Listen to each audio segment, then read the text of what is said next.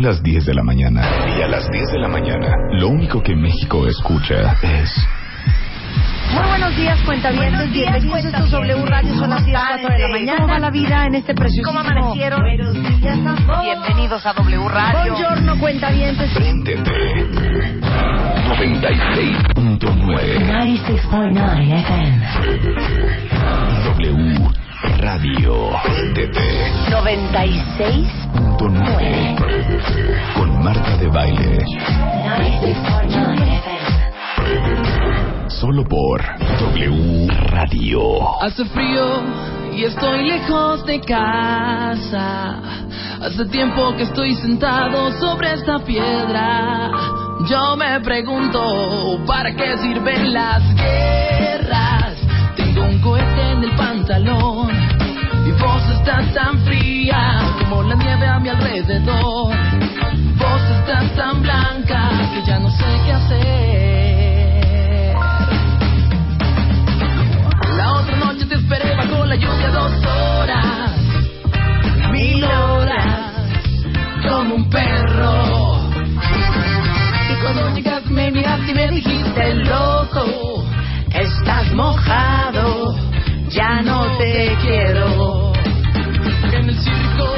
Vos ya sos una estrella, una estrella roja que todos Así suena W Radio hoy.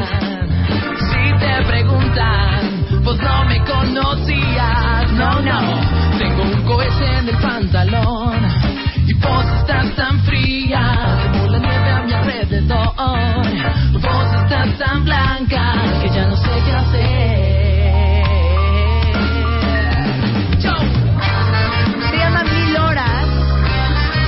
De Frijol TV. ¿Qué creían? ¿Que porque era lunes traíamos flojera? No, no, no. La otra noche te esperé bajo la lluvia dos horas,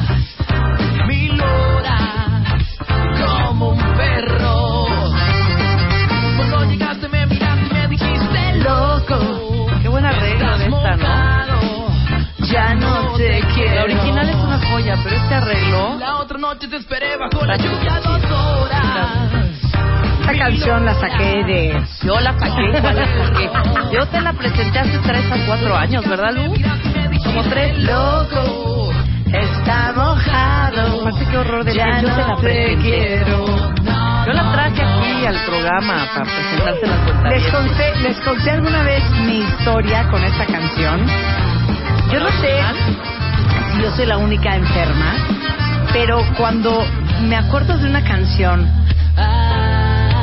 y no sé el nombre, no sé quién la canta, me pongo muy mal. Y me entra un, un OCD, una obsesión, compulsión tremenda. Y yo me acordaba de esta canción de Mil Horas, que original es Los Abuelos de la Nada. Y estaba yo en Argentina, en una zapatería. Y de repente oigo un chavito, no habrá tenido más de ocho años, cantando la canción. Entonces lo agarró y le digo, ¿cómo se llama? ¿Cómo se llama lo que estás cantando? Se me quedó viendo con cara de, esta mujer me quiere hacer daño. Y está loca. Y el caso es que se acercó la mamá y me dijo, ah, bueno, pues son los abuelos de la nada. No, estabas en Argentina. No, pero ya me perdí. ¿En España o En, en Argentina. Ah, entonces, Ah, ¿por qué estaban hablando No, son los abuelos Estaba yo en Argentina y de repente me dicen, ay, son los abuelos de la nada. Joder. Y yo, ah, ok. Eran unos españoles que visitaban Argentina. Ustedes no se ponen muy Pero mal espérame, cuando espérame, quieren espérame. una canción y no se acuerdan cómo se llama. Ah, pero tú sí la reconoces, sí sabías, la, sí habías escuchado antes la rola y escuchaste en el niñito. tarana, Eh, exacto, ahí dijiste. ¿cómo se llama? ¿Cómo se llamaba esa rola? Qué buena rola. Gran rola, gran versión, ¿eh? ¿Por qué en lugar de pasar esa vergüenza no googleaste? ¿Alguna Porque frasecilla yo- yo que haya dicho en el niñito? entonces no había Google, Rebeca. ¿Qué, habrá, ¿Qué año habrá sido esto? ¿Como 90? ¿Noventas? 90, ya, 91, ya, ya había, ya había internet, No, claro. pero no había Google. Claro que no había Google. En los noventas no, pues estaba Altavista. En el 90, 91, ¿No? sí, pero no. Era Altavista o no había el Yahoo. internet de hoy que pones un una pedazo de la canción y te sale cómo se llama. Sí, no, no había tantito. Entonces sí te voy a pedir razón. favor, Rebeca. No me presiones. Qué pena, ya veo. Chapo. tan fría la nieve a mi alrededor. Vos estás tan blanca que yo no sé qué hacer. ¿Cómo dice? Pero ve qué buena arreglo. Son cuatro instrumentos. No saben cómo me encantaría un día, un día nada más cuentavientes, uno. Callarle la boca a Rebeca. No, así estar oyendo esto, estar oyendo así, así.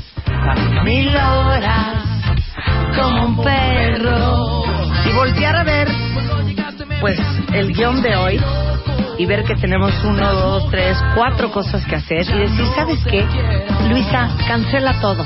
Nos vamos todo con música.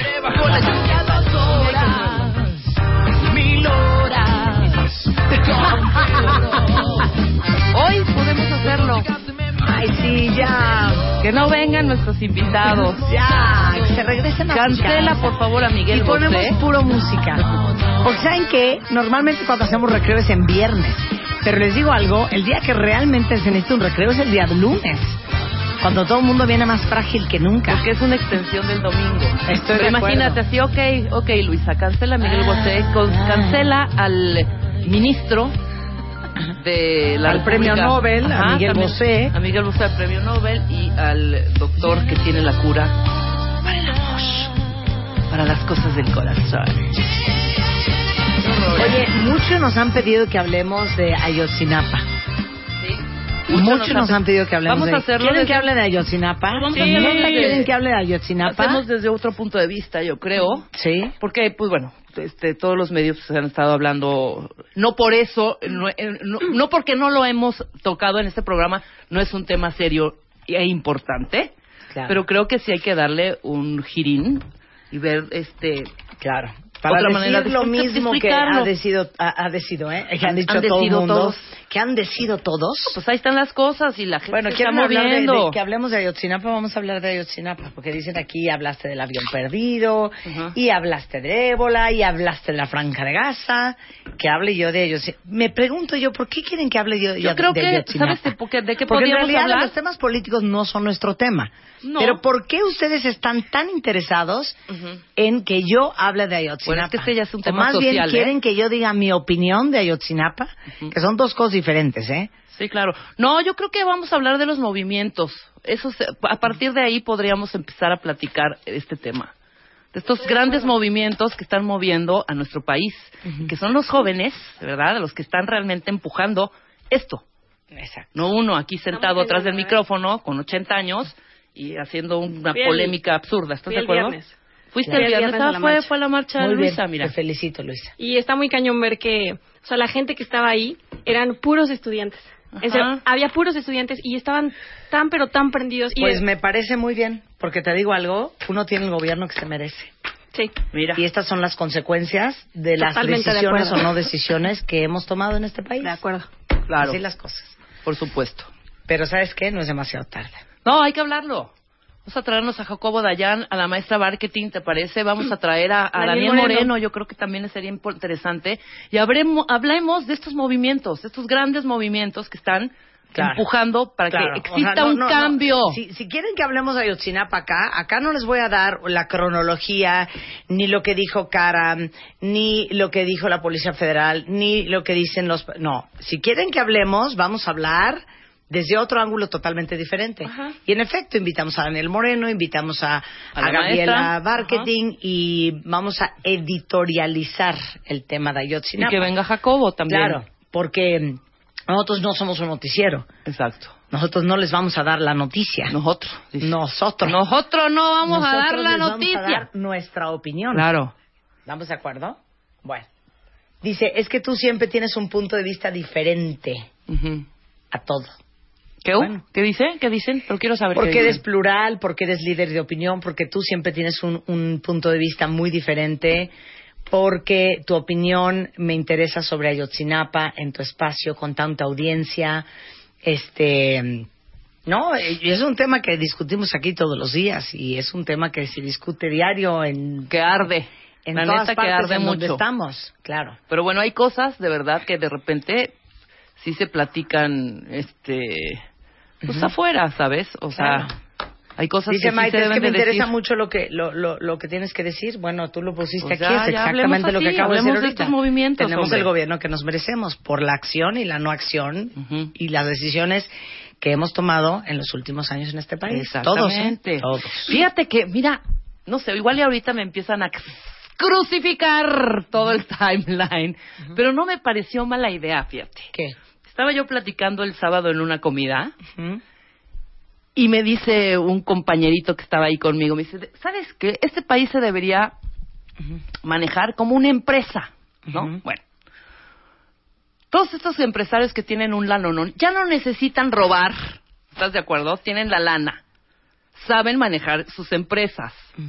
¿Por qué no hacemos de México una compañía y que se gobierne así, tal cual, como una compañía con estos grandes este, empresarios, la gente que tiene varo, la gente que le mueve, la gente que tiene contactos internacionales? No sé, no me pareció tan absurdo, ¿eh? Pon a un, no sé, no sé, o estoy diciendo una estupidez. ¿No? O sea, que sea una compañía, güey. O sea, que se maneje este país como si fuera una empresa. Y quita toda esta bola de Vamos a, hacer, zánganos vamos a hacer un y programa. esta bola de, vamos a hacer un de- programa y vamos a hablar sobre Ayotzinapa. Pero lo que pasa es que de idiotas, porque no tienen otro nombre. ¿Saben qué? Y, y, y yo veo que mucha gente está muy triste por el tema de Ayotzinapa. No estén tristes. No estén tristes. Hagan algo por cambiar este país. ¿No? Ahora sí que a la, a la preocupación, ocupación. Estos movimientos son algo, de alguna manera. Bueno, entonces, vamos a hacerles un programa especial de Ayotzinapa. Nada más que vamos a ver a quién vamos a invitar a tocar este punto. ¿Ok? ¿Te parece? Fue muy absurdo lo que dije. No, vamos a hablar, ¿no? ¿Y sabes qué quiero en, en este, en este... Nada más dime, ¿qué tontería acabas de decir o no? Quiero, no, nada, O, a nada, ver, cuentavientes, nada. díganme. Oye, perdón, es tu opinión, es lo que es lo que tú traes a la mesa, muy válido. Pero ¿sabes qué? Hay que traer a un sociólogo y a un antropólogo al programa, ¿no? Ujú. ¿No? Claro. Que Porque Por esto, las supuesto. porque les digo algo, esto viene arrastrándose Exacto. desde hace cientos de años. Sí, claro, no es, no es ayer, no, fue, no, No es no es hace 20 No es años, ayer. no. Entonces vamos a darle duro a lo Ayotzinapa, Claro. pero vamos a hacer una radiografía profunda de lo que está pasando en México.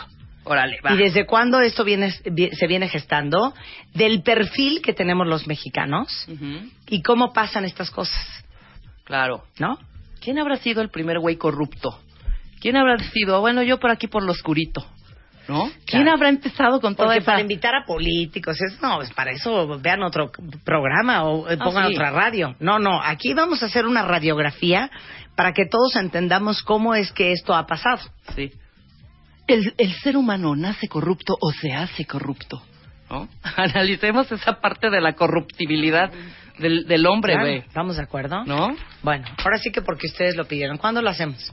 Pues ya, la semana que entra. ¿Viernes? ¿O quieren de una No, vez este? ya, de, este, una vez? viernes, ah, igual lo hacemos el viernes. ok. Me parece bien. Órale, Vemos, viernes, vemos, viernes. vemos día Daniel Moreno, Daniel Moreno, Gaby Claro. Marketing, Jacobo Dayan. Y Claro. busquemos al antropólogo y al sociólogo. Es que, mira, Maya, Maya tiene toda la razón. Es que no son los 43 estudiantes. No, hombre, claro son los que no. 43 estudiantes más miles más. Son malos de más de los últimos 80 mil más muertos. asesinatos, más secuestros, más tortura, más desaparecidos, más... Claro. O sea, es que la lista es interminable. Y yo les voy a decir una cosa. Si no entendemos el fondo del problema, va a ser muy difícil corregirlo. Es tan fácil como esto. Si tú crees que divorciándote vas a lograr desafanarte de tus problemas personales, no, te vas a desafanar de la fulana o del fulano. Pero eso lo vas a traer cargando. Es lo mismo. O sea, nosotros somos consecuencia del gobierno que tenemos y el gobierno que tenemos es consecuencia de quiénes somos nosotros como país. Eso es lo que hay que tratar de entender. ¿Por qué somos como somos?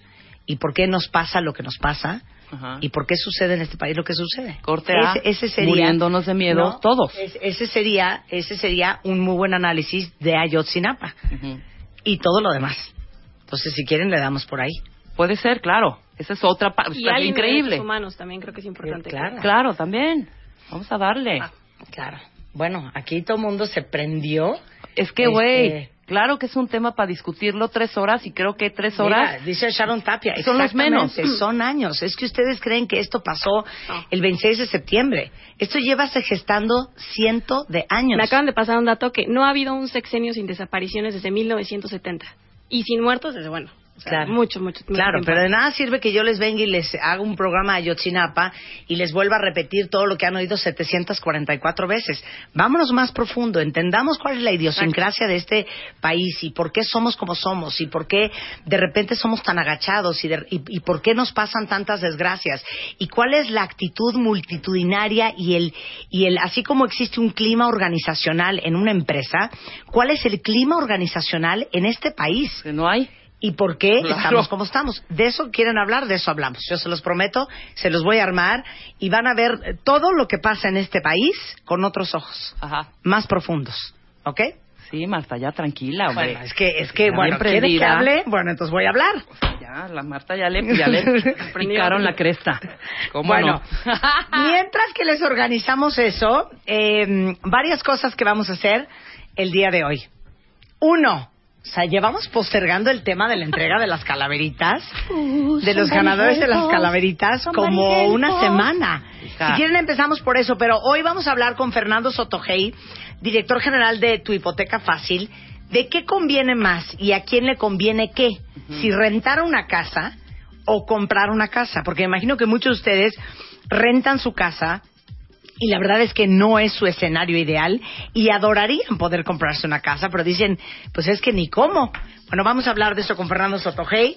Eh, cinco grandes discos y canciones instantáneas de la historia con Eduardo Limón. Ah, buenísimo. Ahí está tu parte de música. Claro, vamos a hablar co- eh, con eh, Lolo Pérez Ballesteros sobre autismo y vienen eh, dos mamás de niños autistas porque es un padecimiento oculto mucho más común de lo que la gente cree. Y este, ¿qué más vamos a hacer hoy? ¿Calaveritas? ¿Quieres, quieres ¿Hacemos más? calaveritas? Ah, bueno. Hoy es lunes estilo DF. Regresando vamos a regalar las calaveritas. Ya, porque tenemos un iPhone 6 que vamos a regalar a uno de los que concursaron las calaveritas de este 2014. Pero hoy es lunes estilo DF y como saben hay edición impresa que circula en el Distrito Federal de 2 a 4 de la tarde y programa de tele a las 11 y media de la noche por Sony. En el programa de hoy en espectáculos va a estar en el estudio Miguel Bosé, que me dijo mi hermana Eugenia, quien conduce estilo DF, que no, qué buena entrevista eh, le dio Miguel Bosé. Me decía Eugenia, es que neta, qué delicia hablar con gente que es verdaderamente inteligente. Y Miguel Bosé es un hombre inteligente, es un hombre súper culto. Y hoy, eh, toda la conversación que tuvo Eugenia con él, eh, por la noche en estilo DF. También van a conocer acerca de la carrera de Miguel Torruco, el, el secretario de Turismo del DF, que va a compartir con estilo DF cuál ha sido la inspiración y cómo ha logrado conseguir el éxito. En la sección motor de Volkswagen van a ver cómo se vivió el lanzamiento del nuevo Polo. Eh, lo dice todo en compañía de Chano Jurado y Rodrigo Fisher, quienes aventurarán a vivir la experiencia de un rally súper divertido a bordo del nuevo Polo. En entretenimiento, bueno, viene Morchiva, que va a estar en concierto este próximo viernes en el Plaza Condesa. El lanzamiento de Birdman, dirigida por Alejandro González Iñárritu, que aparte es la portada de la revista MOA, fotografiado por el Chivo Lubeski en exclusiva. Y para cerrar con broche de oro, Huérfanos es la obra recomendada este lunes, que se presenta en el Teatro Milán, aquí en el DF. En eventos, eh, bueno, desde el flagship store de Mango en Santa Fe, en viajes, Ontario en Canadá, Blue Mountain se caracteriza por ser uno de los destinos más populares para el invierno. Sin embargo, esta noche van a conocer las actividades que pueden hacer en todas las temporadas del año en Ontario, en Canadá. A los que sigan a arroba estilo DF y soliciten la edición impresa, van a recibir un direct message para que puedan pasar a recogerla a sus oficinas. Y recuerden que el programa es hoy a las once y media de la noche por canal Sony y la edición impresa de 2 de la tarde a 4 en más de 120 puntos de la Ciudad de México. Ya saben que estilo DF, el semanario de moda en México. Regresando de quién va a ser el iPhone 6 y los 15 películas de Warner Home Entertainment y las suscripciones de MOA en W Radio.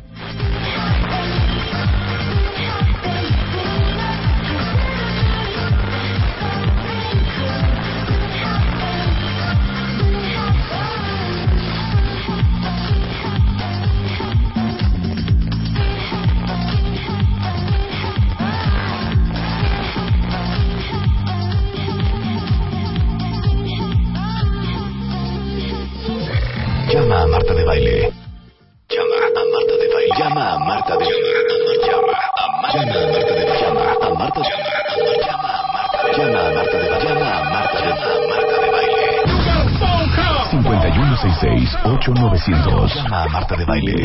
Y 01800 718 1414 llama a Marta de baile. Marta de baile en W. El negro González Iñárritu fotografiado en exclusiva por el Chivo Lubeski. Para Moa. Black is back, tu lado oscuro, más útil que nunca. Infidelidad. Pónganse de acuerdo. Guapa como rica, sin gastar millones. Dormir mal mata. Aprende a curarte.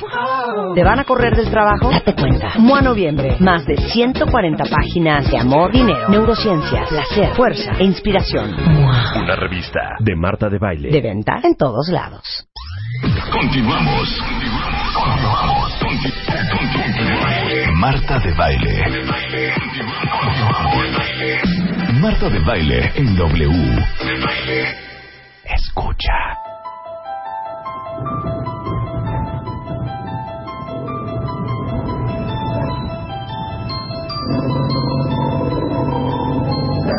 Cuentavientes, ha llegado el momento de la verdad. ¿Quiénes son los ganadores del concurso de calaveritas que hacemos de manera tradicional año tras año aquí en W Radio? ¿Quién tuvo la habilidad para escribir desde las entrañas de su oscuro corazón, lleno de amor por este programa, el mejor texto? El tercer lugar se lleva un kit de películas Warner Home Entertainment y una suscripción a la revista MOA por seis meses. Y el tercer lugar envió un texto que dice así.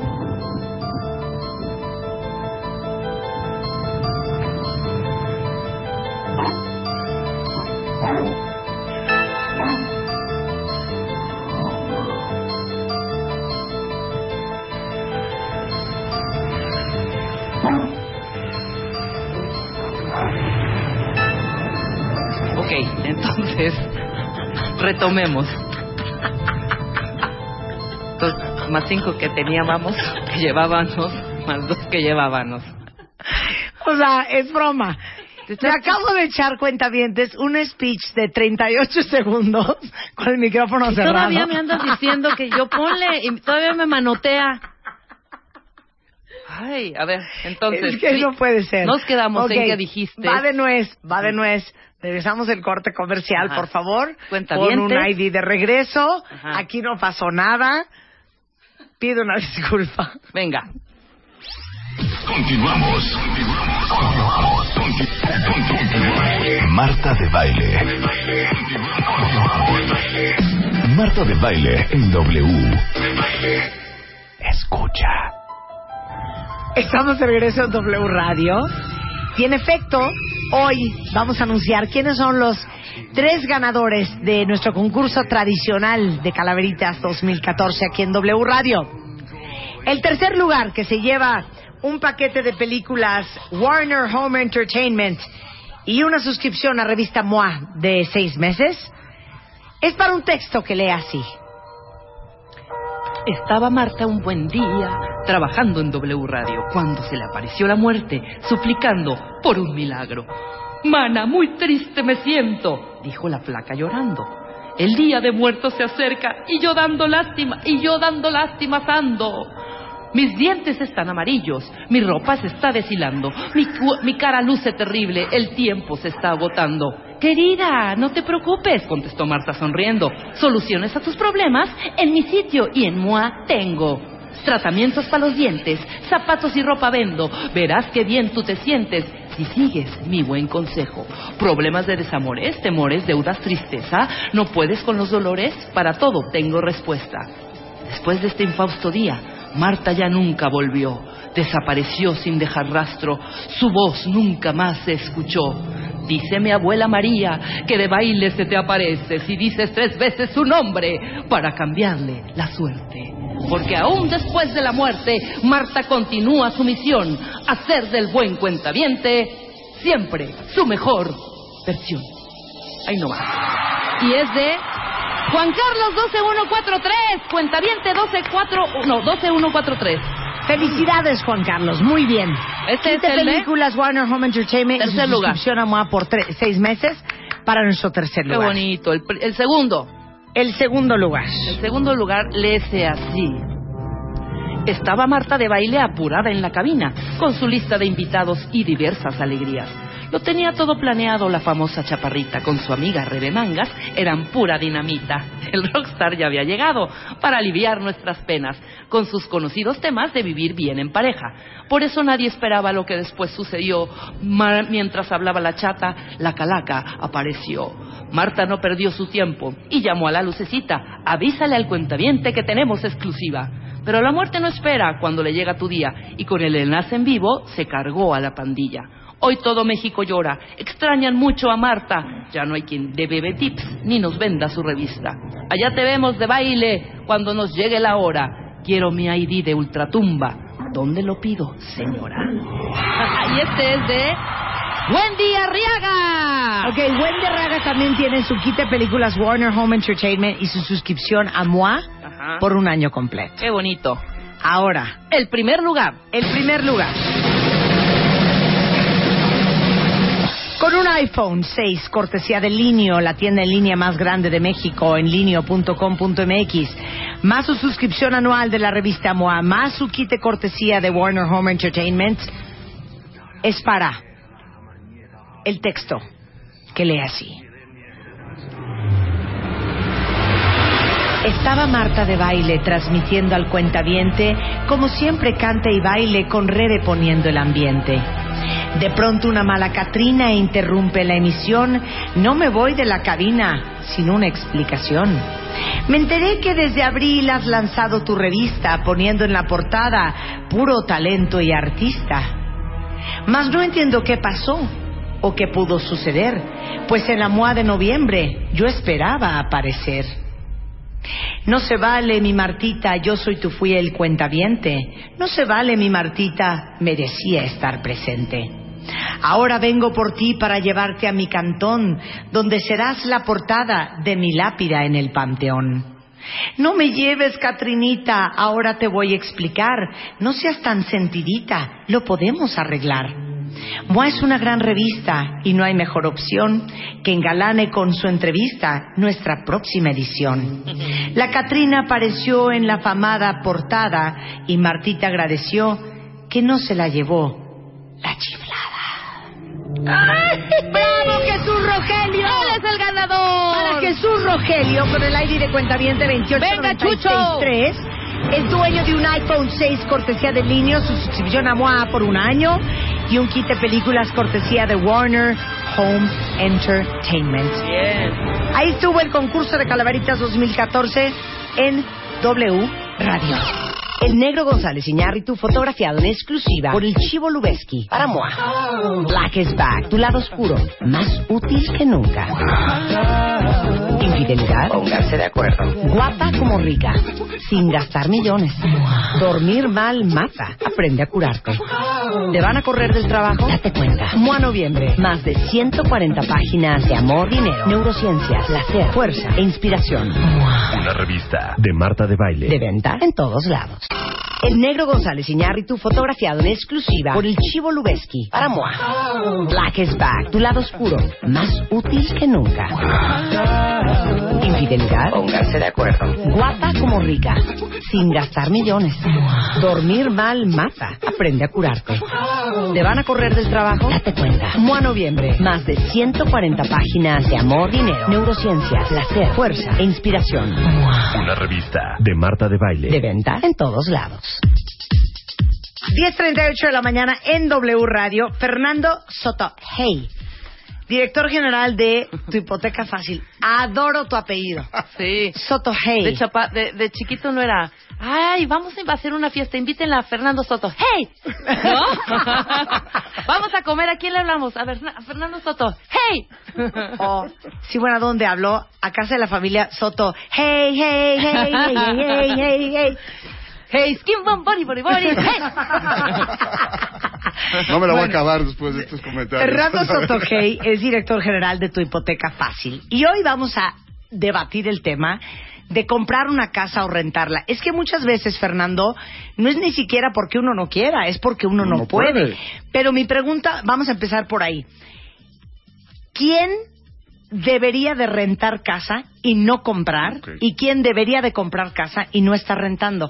¿Cuántos de ustedes cuentavientes están rentando casa y se jalan los pelos todos los días porque dicen no puede ser, siento que estoy tirando el dinero a la basura? Así es. Primero que nada, Marta, mi gracias, como siempre, Rebeca, gracias. Este, Es un gusto estar con ustedes. Siempre se convierte esto en una cosa impresionante cuando platicamos con ustedes. Efectivamente, hay gente que no debe de comprar casa y gente que no debe rentar casa. ¿Quién no debe de comprar casa? Obviamente, quien no puede pagarla. Esa es la primera regla general. Sí, ¿no? claro. Decir, oye, si no puedo pagar yo la casa en términos de hacer un ahorro eh, previo que me permita ahorrar por lo menos el 20% de, del valor de la casa y entonces contratar un crédito hipotecario y, y, y el, y la mensualidad la voy a pagar holgadamente, es decir, no voy a destinar más del 30% de mi ingreso al pago de mi, de mi casa, pues no debo comprarla. Claro. O debo comprar una más chiquita. Ok, ¿no? pero vamos a hacerlo a manera de test, ¿ok? Va, A favor de rentar casa, a favor. ¿quién debería de estar rentando casa? Ustedes pongan tacho palomita para ver si rentar casa es para ustedes, ¿ok? ¿Va? Vamos a hacer un examen.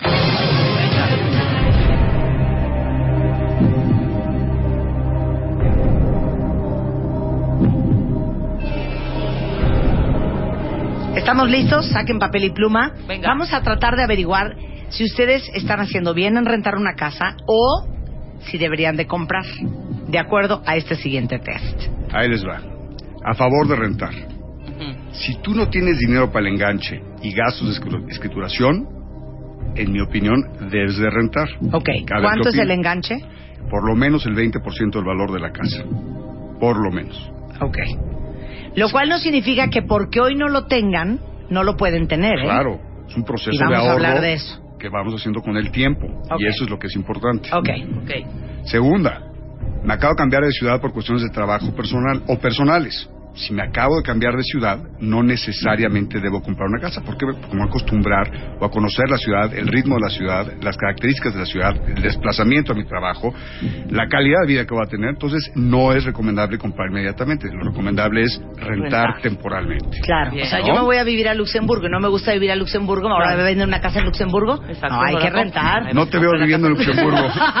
Oh, oye, que me mudé a Piedras Negras, Coahuila. Ahora, a ver, compro una casa en Piedras Negras. Oye, Ahora que no me gustó el clima, Coahuila. ya compré que la no casa. me gustó ¿Para qué el andas clima, comprando la Que casa la si gente no- me habla muy golpeado, que no me hallé en el trabajo. Ahora vende la casa. No, ahí sí hay que rentar. Exacto. ¿Cuánto tiempo? Lo ideal es seis meses a un año. Exacto. O sea, de Ok. seis meses a un año máximo. Perfecto. Ok, esta es preciosa, La ¿eh? tercera es un clásico. ¿Me acabo de separar o de divorciar?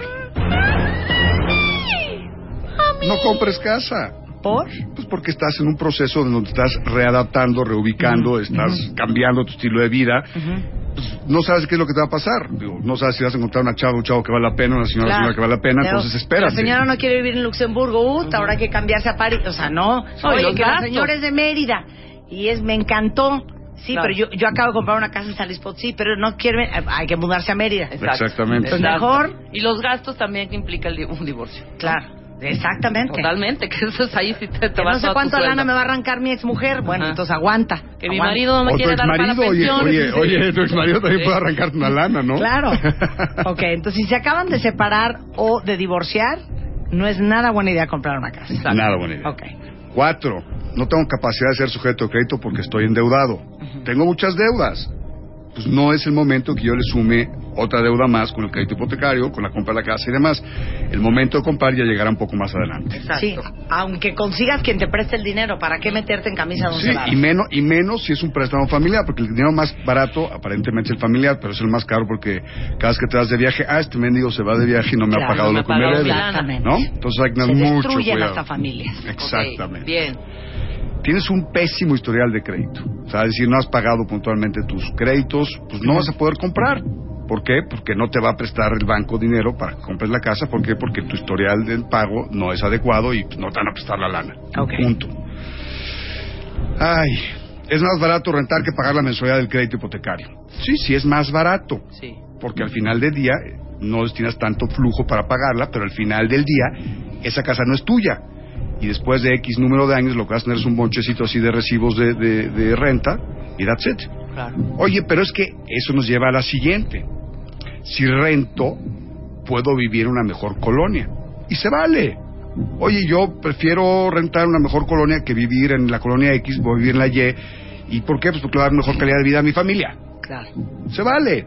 Se vale Mejor perfectamente. rentas, mejor rentas, rentas. rentas. ¿Y Claro. por qué? Pues porque vas a pagar la escuela de tus hijos, vas a mandarlos a una mejor escuela y entonces eso lo vas a destinar para una mejor calidad de formación de familia y demás. Se vale rentar, ¿no? No quiero enterrar el capital en una casa. Hay muchas personas que te dicen, oye Fernando, ¿sabes qué es que yo puedo tener una mayor rentabilidad de mi dinero si no lo invierto en una casa, lo invierto en mi negocio y mi negocio sigue crece y crece y crece y crece y crece y crece y crece. ¿Se vale? Por supuesto que se vale. No todos tenemos que ser dueños de las casas, ¿no? De las que vivimos. Hay una cosa que es bien interesante que en México está empezando a dar, que es la movilidad. Si rento mi casa, pero si rento mi casa, tengo movilidad. ¿Por qué? Porque el día que me quiero cambiar de ciudad, me quiero cambiar de chamba, me quiero cambiar lo que sea, dejo de pagar la renta. Así, bueno, termino el contrato de arrendamiento, no dejo de pagar el arrendador, ¿no? Dejo de- Claro. este, y me cambio de casa y me voy, adiós con permiso. Claro. Eso se vale y eso está pasando mucho en México. ¿Por qué? Porque hay zonas en México donde está teniendo un dinamismo económico mucho más importante y eso está haciendo que las personas se muevan a esas ciudades. Querétaro, por ejemplo, sea San Luis Potosí, Aguascalientes, Mérida. Hay muchas ciudades que están tienen un dinamismo económico muy importante y se han ido mucha gente a vivir. Claro. Y por último, prefiero tener una calidad de vida más holgada, lo que platicamos hace un momento, ¿no? Es decir, bueno, yo prefiero no pagar, re- estar pagando una mensualidad de una casa que vale X cantidad de millones de pesos, prefiero rentar una, pagar una renta y esa, la diferencia entre la renta y la mensualidad la destino a vivir, a viajar, a comer, a lo que tú quieras, y más. Entonces, no todos tenemos que ser dueños de casa, es una, es, es una falsa este, premisa que nos hicieron creer. Aunque tengas ¿sabes el varo. Aunque tengas el Pero, varo. pero ¿sabes qué pasa? A lo mejor yo estoy mal cuentavientes, pero ustedes díganme. Yo pienso que es lo primero que deberías de tener.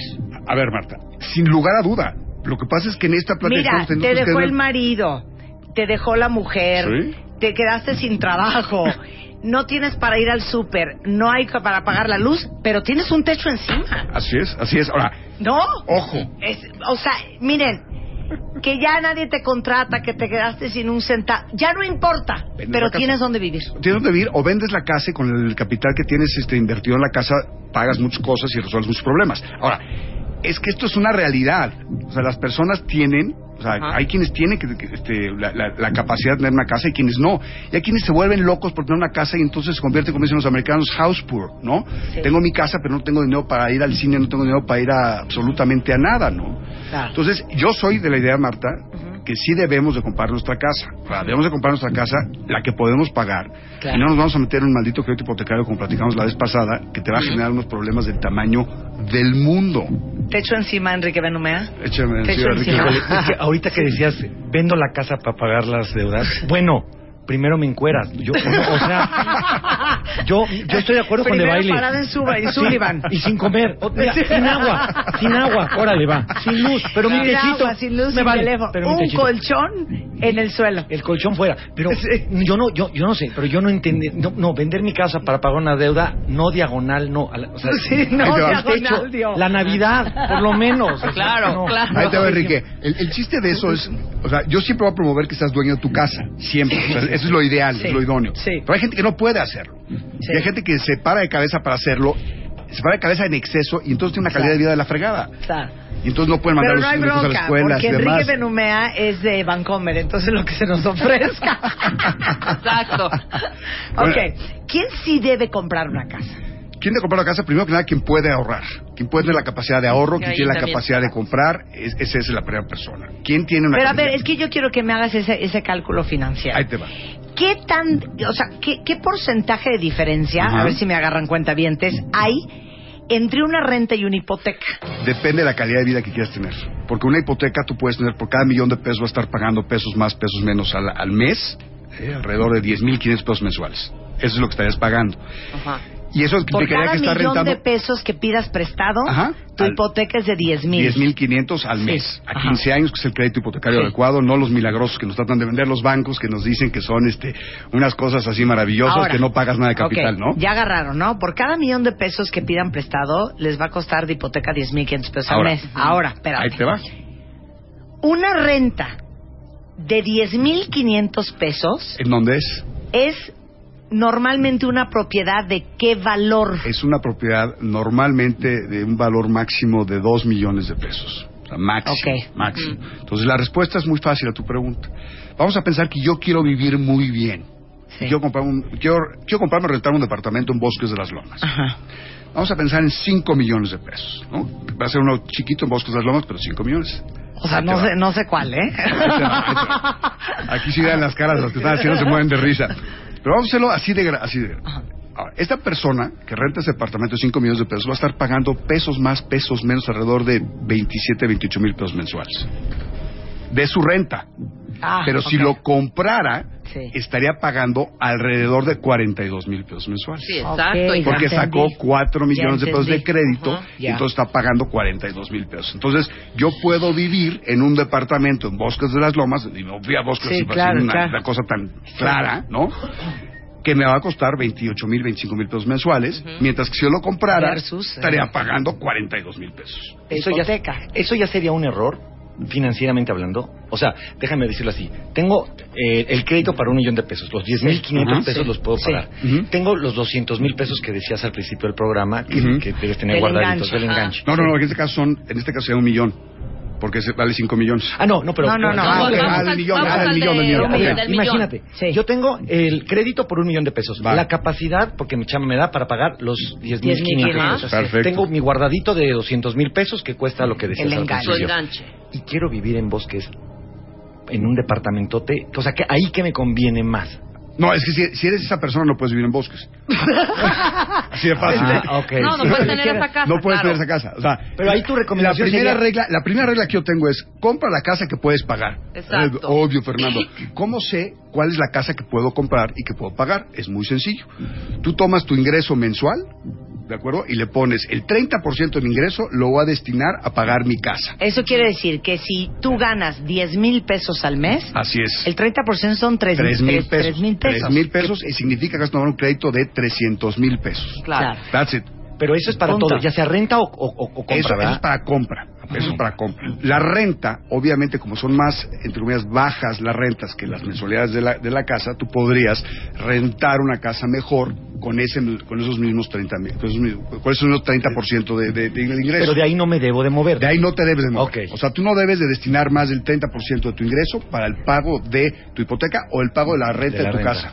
Esa es, es una reglita como muy muy importante que debemos de tener este Clara, muy clara, clara. muy clara porque eh, es una sana situación financiera lo que buscamos es estar tranquilos Ok, pero en tu hipoteca fácil, parte de pues eh, los movimientos de buena voluntad que hacen, Sí. es que si todos ustedes que están escuchando este programa, que todos los meses se arden y se jalan los pelos de la cabeza porque están rentando y quisieran comprar, es empezar por rehacer tus finanzas, porque tú dices hoy, pues claro que a mí no me alcanza para comprar una casa, porque la hipoteca son 20 mil pesos al mes. claro Pero la cuentita que no han hecho son en qué se están chutando esos 10 mil pesos que no están pudiendo ahorrar cada mes. Exactamente, es un tema de finanzas personales. Al final del día, Marta, las personas compramos nuestras casas porque tenemos la capacidad de ahorrar en el tiempo. Y como decía Enrique hace rato, primero encuerado que vendido, ¿no? Este, Ese ese era más o menos lo que decías. Sí. Lo que tenemos que hacer nosotros es precisamente eso, es procurar nosotros ahorrar en el tiempo y convertirnos en un mecanismo de ahorro, que la casa se convierta en un mecanismo de formación de patrimonio familiar.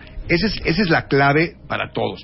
Y no importa, ahora, siempre vamos a ser aspiracionales y siempre vamos a querer tener la casa más grande de lo que podemos pagar. Claro. Pero tenemos que entender que es un proceso de ocho, cada ocho años estar comprando casa y vendiéndola, porque cuando te casas compras una casa chiquita, luego compras una siguiente casa más grande, una mejor, una mejor, una más grande, y acabas en la casa de tus sueños. La casa de tus sueños no es la primera ni la segunda, es quizás la tercera o la cuarta. Tengo un pavor lo que le voy a preguntar a Sotogey ahorita ya para que nos aventemos todos por la ventana. A ver, viene. ¿A qué edad? Ajá. ¿A qué edad? El mínimo. Sí, ya, mínimo, así ya de cuates. ¿A qué edad? Lo menos. ¿Cuánto es lo menos? De lo menos, Ya lo, lo menos. menos. Lo menos. ¿A qué edad, Fernando Sotogey, un experto Ajá. en casas, deberíamos todos ya tener la casa de nuestros sueños? La casa de los sueños. Ah, aguántala ahí. No, casa, del tu casa. Primero tu casa. No, la casa de tus sueños. No, Sí, ya la última, güey. ya que no te mu- de ahí te sacan por No, la última Casa de no, mis no, sueños no. ni siquiera de ahí aquí te en saca, México. de ahí te saca la No, CEMEFO. porque la de sueños todavía viene una después. ¿Ves? La que ya no cabes, la Ok, que te entonces, sobra. ok, vamos a abrir la pregunta en tres. ¿A qué edad deberías de tener tu primera casa? Exacto. Ok, va. Dos, ¿a qué edad deberías de tener la casa de tus sueños? ¿Y a qué edad ya te vas al condominio porque ya se largaron todos tus hijos? Ah, tus ya nietos? entendí, la última. Ya, Ah, claro, la última. claro, claro. Eso regresando del corte con Fernando Sotogey, no se vayan. Tuitea a Marta de Baile. Arroba Marta de Baile. Tuitea. Tuitea. Arroba Marta de Baile. Tuitea. Solo por W Radio. El negro González Iñárritu fotografiado en exclusiva por el Chivo Lubeski para MOA. Black is back, tu lado oscuro, más útil que nunca. Infidelidad, pónganse de acuerdo. Guapa como rica, sin gastar millones. Dormir mal mata, aprende a curarte. ¿Te van a correr del trabajo? Date cuenta. MOA Noviembre, más de 140 páginas de amor, dinero, neurociencia, placer, fuerza e inspiración. Una revista de Marta de Baile. De venta en todos lados. Estamos de vuelta. Vuelta, vuelta. Baile. Vuelta. Marta de Baile. En W. Escucha. Estamos de regreso en W Radio hablando con Fernando Sotogey, director general de Tu Hipoteca Fácil. Para todos los cuentavientes que quieren comprar una casa, en realidad entender, según su situación financiera, qué es lo que les conviene y qué es lo que pueden hacer. Y antes del corte les hice una pregunta muy cardíaca a todos, bueno, especialmente a Fernando. ¿A qué edad deberías de tener tu primera casa? Digo, nada más para ver en qué, qué tan en el hoyo estamos. ¿A qué edad deberías de tener ya la casa de tus sueños? ¿Y a qué edad normalmente ya vendes la casa de tus sueños para irte a un depa porque ya todos tus hijos se fueron y ya te queda grande la casa? Te escuchamos, Fernando. Ahí te va.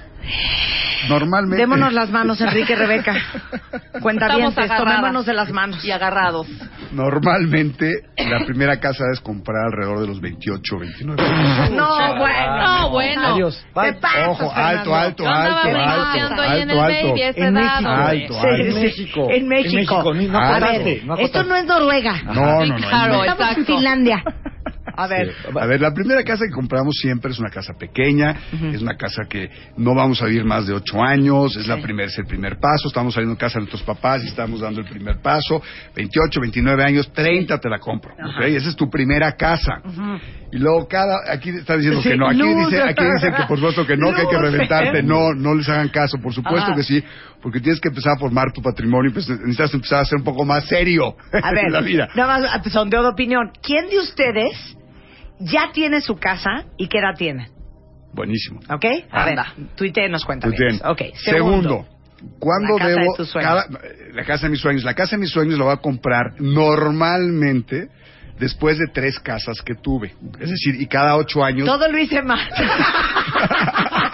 No, tú muy bien. Oye, no, Porque a ver, no, no, Marta. Juntaste tiempo y la casa de tus Exacto, sueños. pero- pero Exacto. más- Yo no gasto pólvora en sopilote. Claro. Esperaste y dijiste, estaré- llegarme matando. No voy a estar pues, La casa de tus casting. sueños normalmente la Ajá. compras por ahí de los 50 años. Tú te adelantaste. Muy bien. Tú te adelantaste.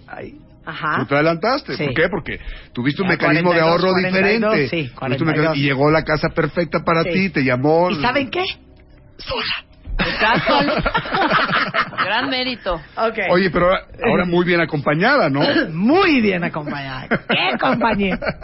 ¿Y tres? Ahora, y tres, normalmente las personas cuando los hijos se casan y ya se van de la casa y llegan los nietos y demás, piensan en hacerse más pequeñas. ¿Por qué? Porque el mantener una casa llena de cuartos que no se usan es realmente muy incómodo, molesto, se deterioran y El nido vacío. El nido vacío, exactamente. Exacto. Entonces, eso pasa normalmente a los sesenta y tantos años que las personas venden sus casas y Sí. se van a, a comprar este una casa más este pequeña Pero, o un departamento. sí, pero aguas con eso, ¿eh? Aguas, aguas. Porque les digo algo, es horrible que tus abuelos o que tus papás vendan su casa. No, pues, es, es un shock Sí. emocional muy fuerte para los hijos y los nietos. ¿Sí o no? ese sí, sí. Oigan, pues aquí, así como lo ves, ¿eh?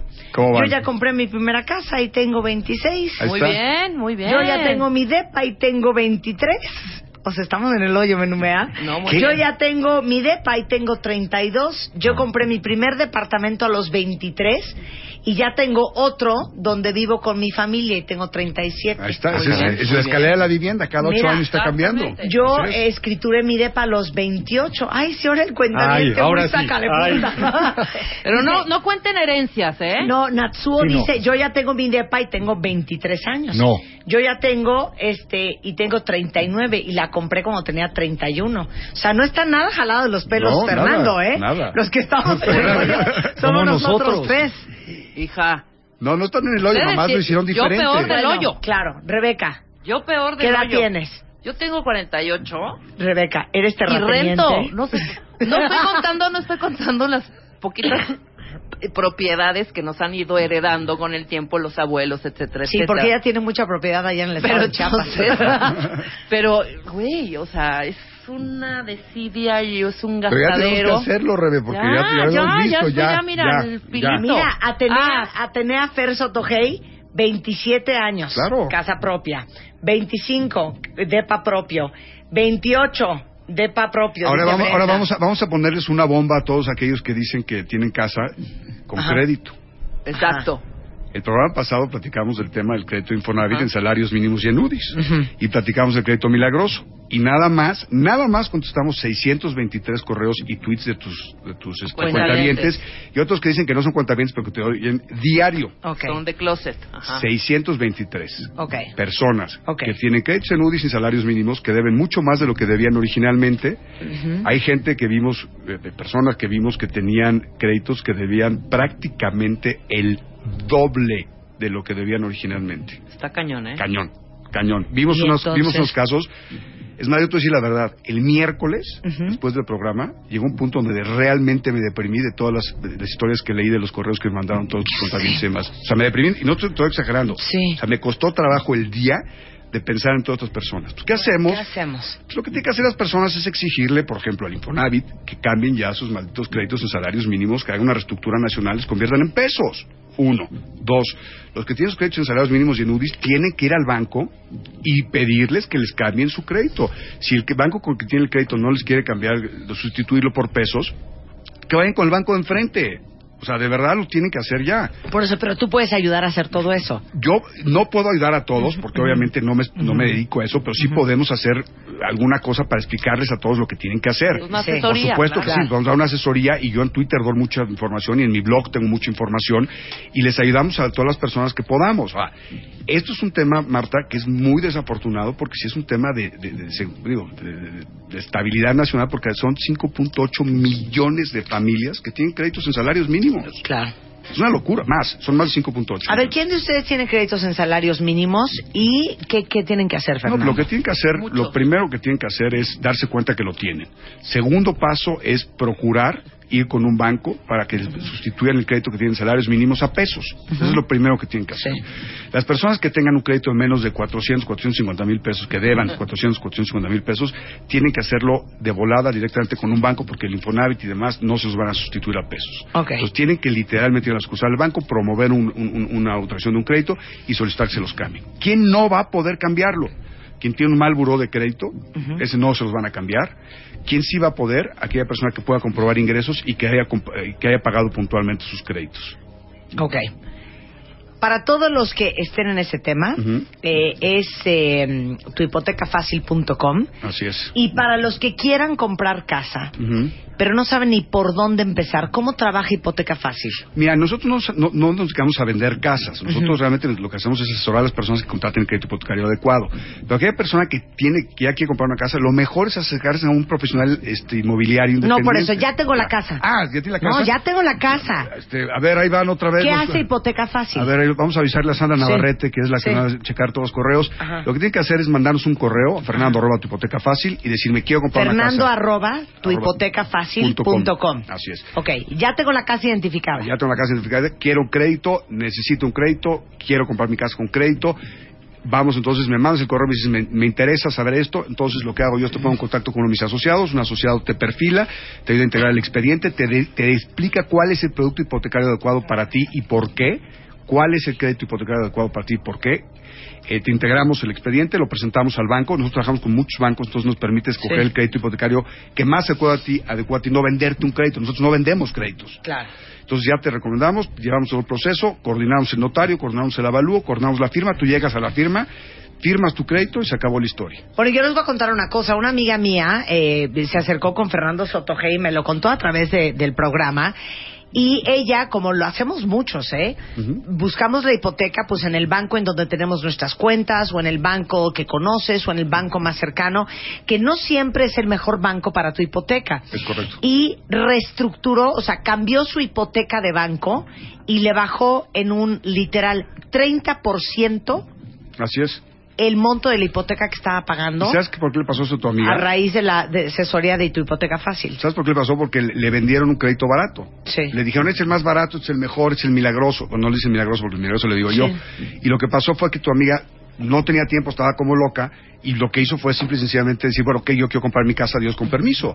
Pero sí, efectivamente, se ahorra 30% en su mensualidad. Ahora, no todos van a poder hacer, hacer eso, pero todos aquellos que hayan contratado su crédito hace tres o cuatro años o más, van a poder reducirlo significativamente. Muy bien. Rebeca, no te quiero hacer sentir mal, pero Kill the Queen a los 27 tuvo su primera casa.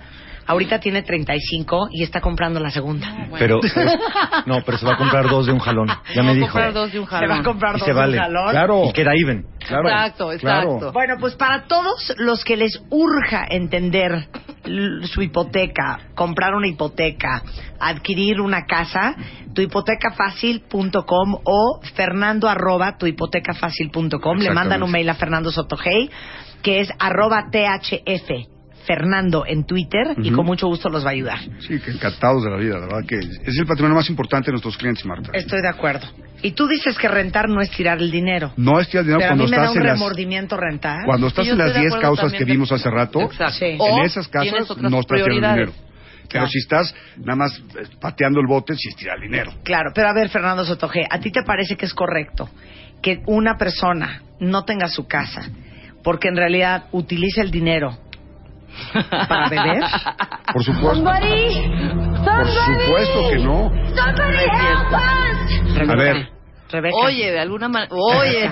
Rebeca, Oye, pero Rebeca una no se dedica al botella, dinero. una botella.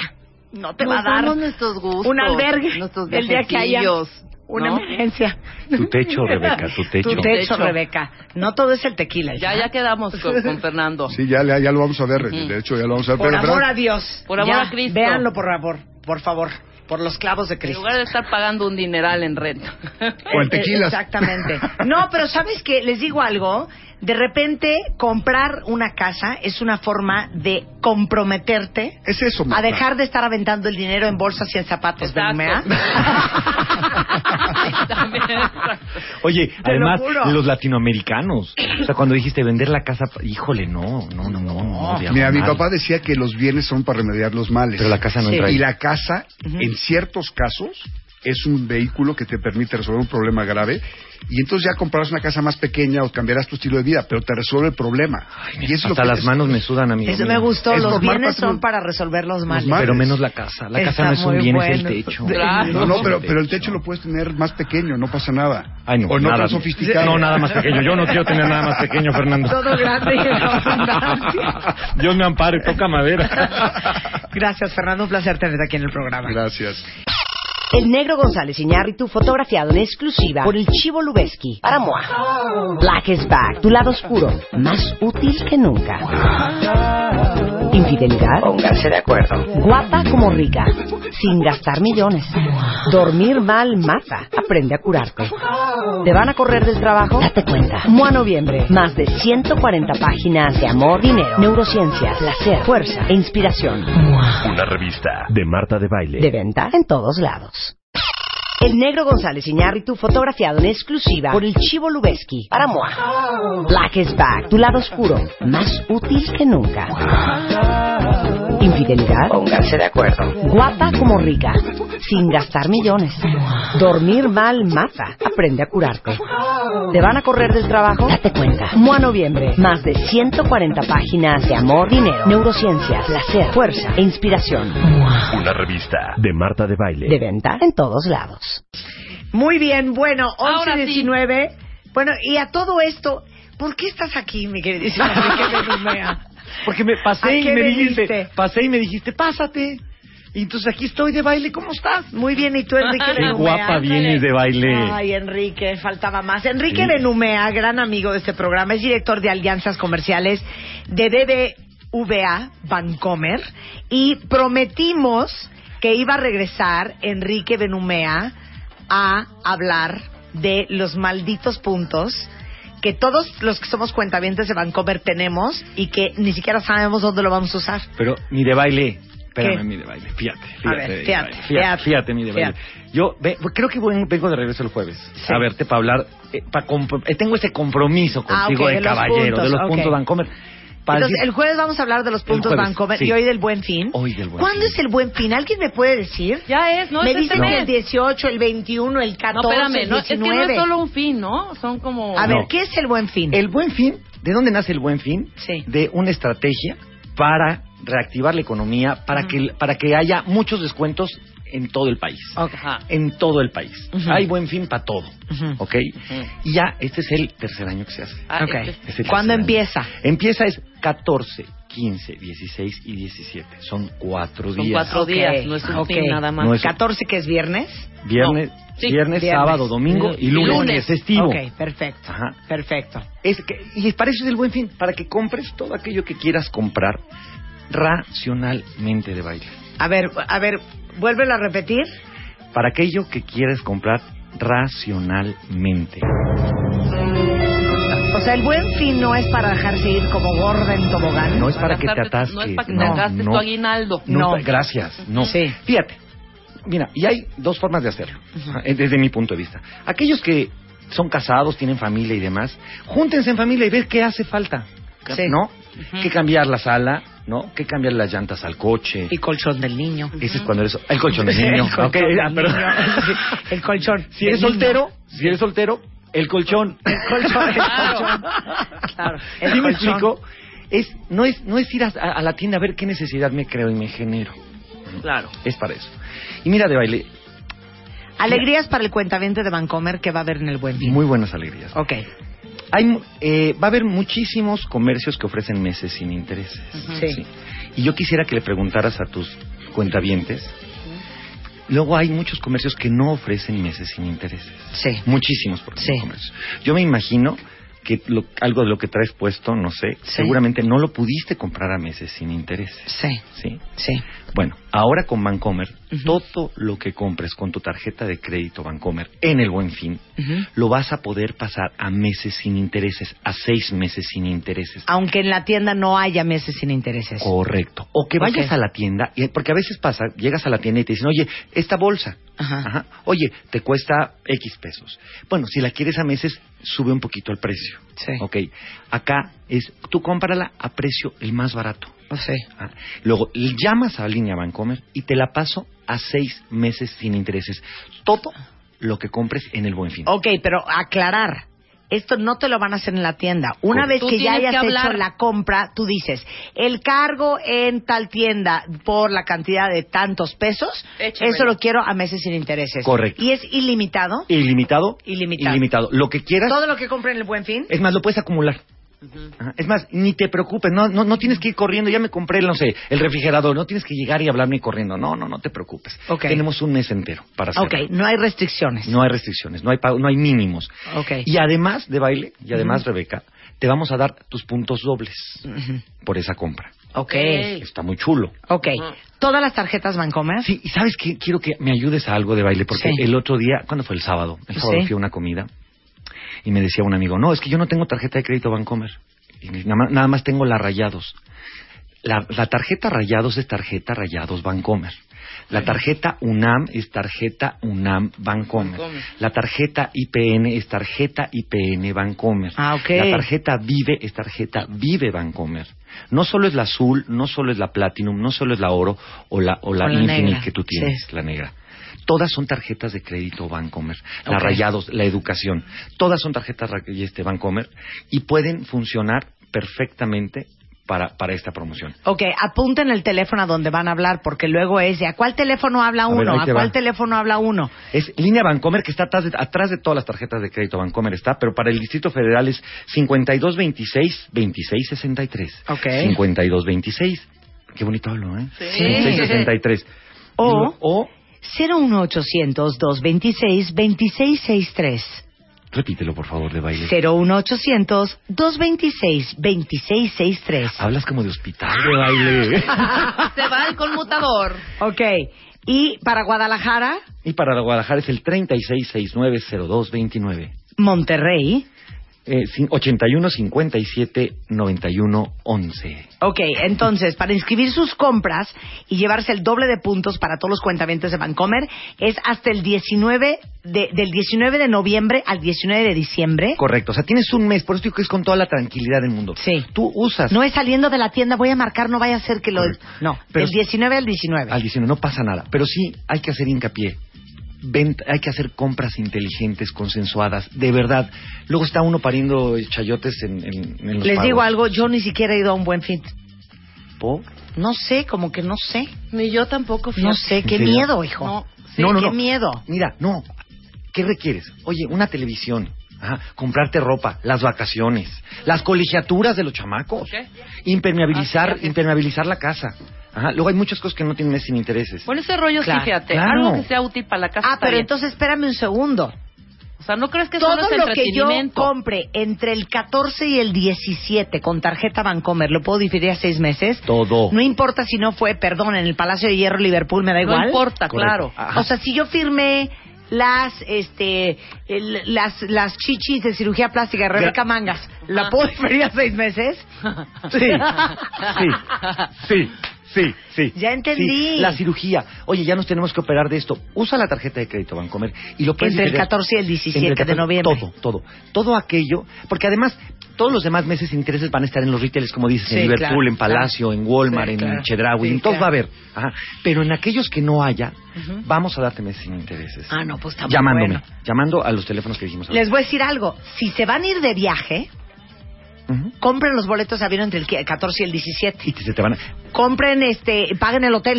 Gracias, Ah, porque regularmente... exacto. ¿No? Eso. Todo lo que van a hacer el año que entra, pues de una vez firmen entre el 14 y el 17 y lo pagan a mes sin interés. Otra cosa y mucho de tu target es este. También, y se vale, y se vale. Sí. Hay muchas señoras Claro. dice que quieren comprarse una buena bolsa. Claro. Y ya lo tienen pensado. Oiga, y se vale. espérate, no te vayas lejos. Todos los regalos de Navidad. Gracias. ¿Ah? ¿Qué hacemos? Los Reyes Magos. Ya me dio emoción, Y ¿qué lo pagas a hacemos? seis meses sin intereses. Todo en donde Oye, quieras. que en Casa Ese es Palacio el buen vi fin un de mueble Vancomer. que me quiero matar. Vayan y cómprenlo ese fin. Correcto. Como dice la cirugía, la colegiatura de los chamacos. Claro. La colegiatura de los niños. Claro. Oye, que me tengo que operar los senos paranasales. También tengo se puede. sinusitis. Qué También. bueno que dijiste Ya. para nasales. El den- oye, Exacto. el dentista. Claro, ¿Cuánto el cuesta? dentista. Oye, me quiero poner un implante. Para- por ejemplo, ¿no? Si estás chimuelo. Eh, ¿no? Exacto, es el momento. Oye, tengo que hacer una cirugía de nariz porque te urge, ¿no? Sí, claro. Apúrate, ¿no? Claro, oye, el implante del diente, pues Lo- de una vez. Los seguros. Oye, adelantemos los seguros de la casa del coche o de lo que sea. Seis Se meses puede. sin Seis intereses. meses sin intereses. O sea, todo lo que ustedes sepan que van a gastar a futuro o que tengan que pagar, pues páganlo entre el 14 y el 17, lo difieren a seis meses y aparte van a tener puntos dobles con Bancomer. ¿Qué más quieren? sí, guau. Puras Ahí está. alegrías cuando viene Benumea. Qué Muchas guapa gracias, vienes de Enrique. baile. Ya Ay, me- Enrique, de veras. ¿Hasta crees? Bueno, ya estamos. Te quiero de baile. Te quiero, Te quiero, Benumea. Rebeca. Tú también a ti, mi querido Enrique. Estamos de regreso, regresando cinco grandes discos y canciones instantáneos de la historia. O sea, grandes canciones que se hicieron casi casi en tres minutos con Sí. 22 segundos. En un bao. Al regresar, ¿en un qué? Bao. ¿Qué? Híjole. ¿Hay algo más asqueroso que lo que acaba de decir Rebeca Mangas? un Sí, sí hay algo. Un bao matutino. Ese hubiera estado peor. Un bao. Un suspiro O sea, quise decir. Te- les digo algo, es más, silencio. Voy a hacer un- un- una, una petición a la comunidad. Ajá. Dos cosas. Uno. Cuando sus lentes estén empañados, No hagan... sucios, no le hagan. es asqueroso para todos los demás. Y cuando ustedes se suban a un elevador Corriendo. corriendo, no le hagan. Porque hay más gente allá adentro. Ay, Y tiene que claro. haber un respeto. Oye, los lentes, los lentes estoy en total desacuerdo. ¿Qué te Quedan pasa? De baile, préstame los tuyos, te los no, limpio. no, préstame no. los tuyos, te los limpio. Bueno, te los o sea, presto. ¿tú crees que yo voy a estar viendo a través de mis lentes? ¿Con tu bao? Con tu bao. No, no hay forma. No, porque lo vamos a quitar. De baile funciona. No hay forma, no hay forma. Párense, vayan al baño, agarren un poco de jabón líquido, limpien su lente, pero no hagan. Jamás podrás bucear y snorkelear para limpiar tus, tus, para desempañar tus, tus, Tus- tus, tu- tu- visores. Sí. ¿Sabes lo que es? Escupes. Te digo una cosa, prefiero escupir que el. Qué asco. Regresamos después del corto, no se vaya. Llama a Marta de Baile. Llama a Marta de Baile. Llama a Marta de Llama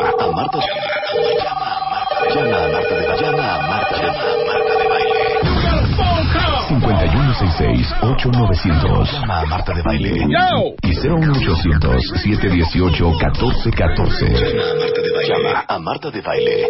Marta de Baile en W. Ya volvemos. Marta de Baile en W. Despierta. 11.40 de la mañana en W Radio.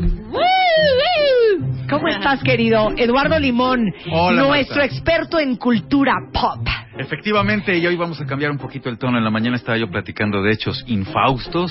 Estuviste el sábado en lo de Ayotzinapa. En lo del Zócalo, hoy estuvimos Ajá. viendo todo lo que sucedió con la puerta, todo lo que tuvo que ver con la plaza, ¿no? Con la indignación de la gente, con la furia y sobre todo con estos hechos terribles que están sucediendo ahora en el país. Pero bueno, ahorita vamos a cambiar el tono y a platicar de otras cosas, sí dejando por sentado que el país vive un momento rudo, feo y que estamos viendo demasiado fuego.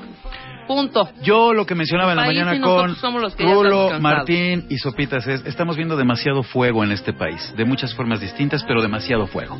Hay que prevenir que esto Y vamos se a hacer un especial para entender el fondo de todo. esto. Exactamente, una parte tendrá Bueno. que ver naturalmente con nosotros, otra con la clase política Claro. y hay que evitar que el incendio se propague, que Estoy de acuerdo. demasiado fuego en el país, pero bueno, vamos a Hablamos, buenas. hablamos con Eduardo Limón hace un par de semanas de cinco discos que se habían tardado 852 mil años en crear.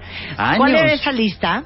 Guns N' Roses, el Chinese Democracy, el de Brian Wilson, que nomás ha hecho 34 años, ¿no? Del 67 al... No Sí. más, al 2004 para El sacar su disco.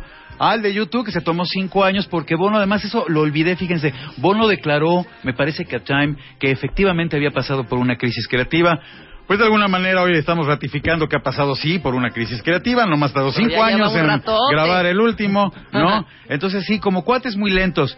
Pero así como ha habido los lentos o lentísimos, hay otros que se han echado discos en friega o canciones que en cuestión muchas veces ni siquiera de horas, de minutos, por una decisión modifican su historia y se convierten en hits. Aparte, cuando vean las canciones que son, no lo van a creer, porque uno pensaría que las grandes canciones Sí, sí. que son clásicas de la historia, pues so- son, son canciones que tomaron horas de cocción. Tiempo. O sea, No. la de Popocatépetl de Fey se tardó, por ejemplo, Anda, es evidente que años esa en- obra, porque la para obra de Fey, estaba muy, ajá. muy difícil. ¿Cuántos discos incluyen la obra de Faye? Son tres, ¿no?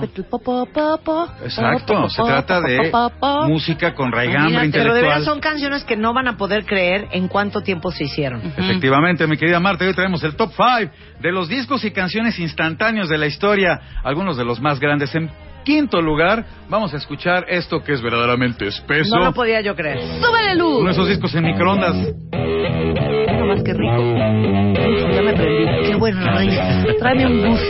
Bueno, esto que estamos oyendo es la banda que fundaron Tommy Yomi y Ozzy Osbourne en los años 70, bueno, a fines de los años 60, creando lo que sería conocido de aquí en adelante como una de las escuelas más populares de toda la historia del rock, que es el metal, el heavy metal.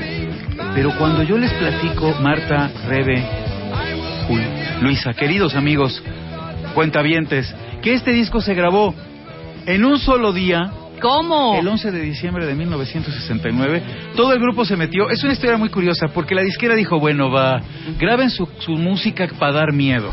Ojalá se venda. Aquí les van estas libras, métanse a un estudio el día 11 y el 12 mezclen el disco. Nos lo entregan y si nos parece que quedó medianamente eficiente, pues lo vamos a comenzar a vender. Entonces dice Tommy Yomi, no teníamos chance de grabar segundas tomas ni de ponernos ahí a intelectualizar creativamente. Oye, ¿tú crees que aquí el bajo en un canal más alto? O mejor Ajá, disminuyo? ajá. No, no, no, no. Grábalas y termínalas. Y entonces al productor que se llamaba Roger Bain se le ocurrió una idea, pues me parece genial. Dijo, a ver, ¿ustedes cuántos años tienen tocando? No, pues ya tenemos como tres en toda clase de bares y lugares oscuros y creando esta música que decía, oh sí, pues da miedo. Perfecto. Métanse por favor a la cabina, conecten todo, vamos a poner a Ozzy en otro estudio y vamos a grabar todo al mismo tiempo, ¿les parece? Y ellos nomás se voltearon a ver y dijeron, bueno, pues va. O sea, a larga distancia lo, gra- lo grabaron, o si no estaba ahí en ese mismo estudio. Sí, estaba, pero en otra En cabina. otra cabina. Sí, exacto. Para que fuera todo más rápido, pues. Y además porque sabes que en aquel entonces, todavía ahora, pero hay una tecnología mucho más desarrollada, mi querida Rebe, la batería en particular es un instrumento muy incontrolable en cabina. En los estudios de grabación convencionales actualmente ya existe tecnología que permite aislar el sonido de la batería, que sabemos, pues naturalmente, Que se come todo. por su estridencia. Y en el caso del metal, entre bajo y batería, pues la verdad es que ocasionaban una espesura tal en la música que dijeron, ok, estos instrumentos junto con la guitarra los vamos a mantener, así fue como dijo Roger Bain, en una de las cabinas de aquí del estudio, en otra vamos a controlar o a tratar de controlar la voz de Ozzy Osbourne. Se metieron y en un día quedó grabado el disco que salió, bueno, al otro día se mezcló, el 12 de diciembre ya lo tenían mezcladito, y todos los miembros de, Ozzy- de Black Sabbath se fueron a festejar la Navidad a sus muy particulares pareceres. El disco, fíjense nada más qué maravilla y qué rapidez para maquilarlo, producirlo, imprimirlo y distribuirlo. Salió a la venta un viernes 13. Ay, Sí, para además. crear toda esta onda del miedo. Viernes 13 de febrero de 1970. O sea, que ocho semanas después de que se grabó este disco, ya, Ya estaba a la las- venta. Y la maravilla para la disquera es que Black Sabbath, hoy sabemos, vendió millones. Claro, bueno, estuvo en el top ten británico durante tres meses, debutó en lugar número 8 y hizo dinerales. Este Imagínate, tres meses en los charts para un disco que fue grabado en. A un eso día. le llamo yo un retorno de inversión. Con es lo tres que se llama- chelines. ganar, ganar, exacto. Dieron 100 libras, graben en un día y recibieron millones a cambio. Y bueno, Black Sabbath además un lugar en la historia del metal en particular y del rock en general. Bueno, ahí está entonces el quinto lugar en los discos o canciones instantáneas que se han grabado en el mundo. Hijo, la canción que sigue, te digo una cosa, ¿eh? cuentavientes, no la soporto. No me digas. Oficialmente, ¿No la soportas? me pone de un genio esta canción. ¿De Pero es que ya la has oído mil veces. También es eso. No, se me hace tan cursi, tan melosa. O estoy Bueno. mal. A ver. A ver, vamos a escuchar A ver, el cuarto suelta. lugar de las canciones instantáneas. Hello, darkness, my old friend. Es que es- A mí me parece bien bella.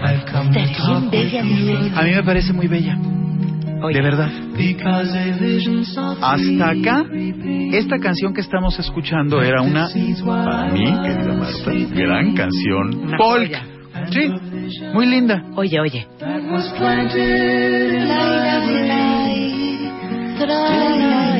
Aquí viene el cambio que hizo que esta Espérate, rola... espérate. Ahí va. Bien, pero aquí escuchen, escuchen. Esta la han tocado.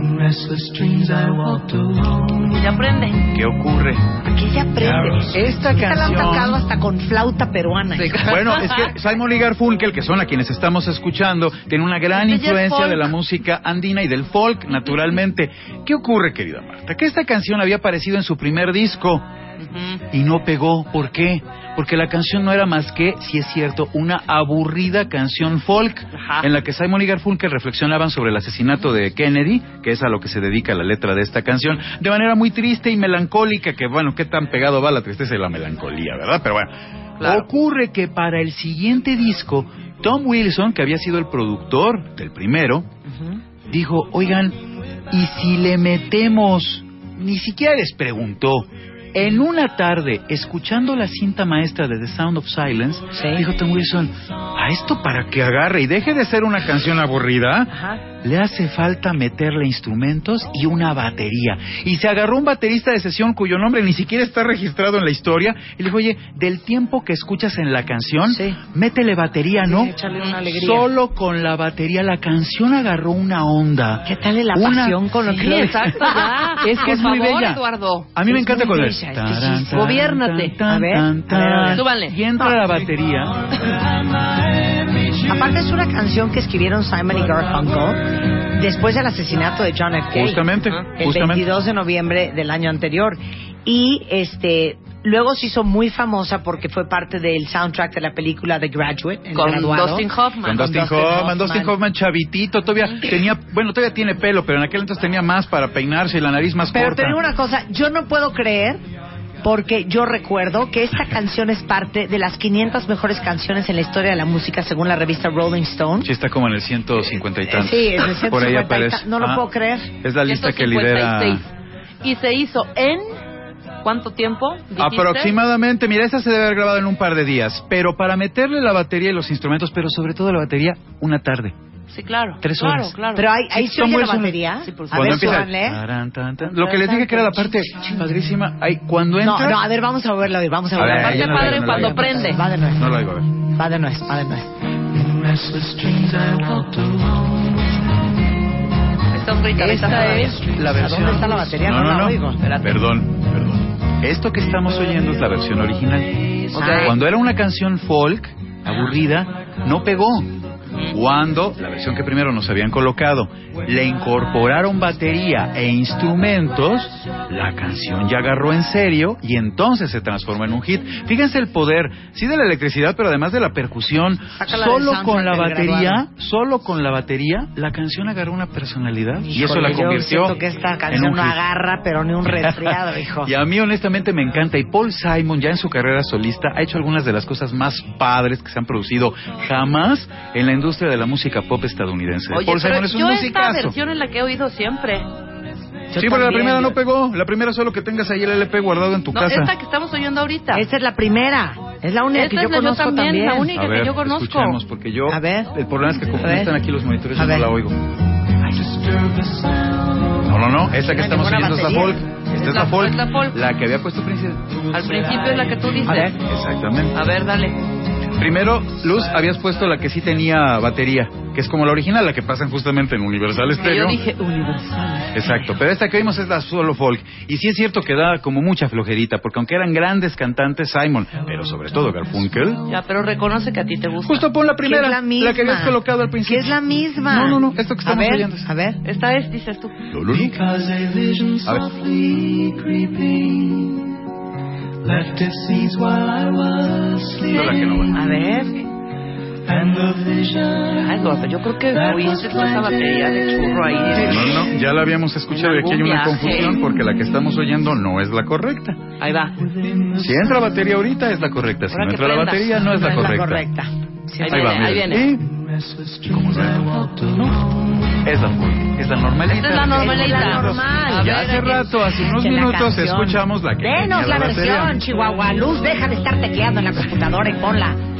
La pusiste, No la primera que pusiste tenía la batería tan A claramente ver. que hasta lo mencioné. A Dije, ver. aquí es donde entra la rola. Pero bueno, Bueno, el caso es que estuvo cañón esta canción. exactamente. Cañón Y si, miren, si no la estamos haciendo ahorita con la batería, en cualquier momento la van a escuchar con la batería porque es una versión Mira, que se repite y 50 Ways to repite. be your lover.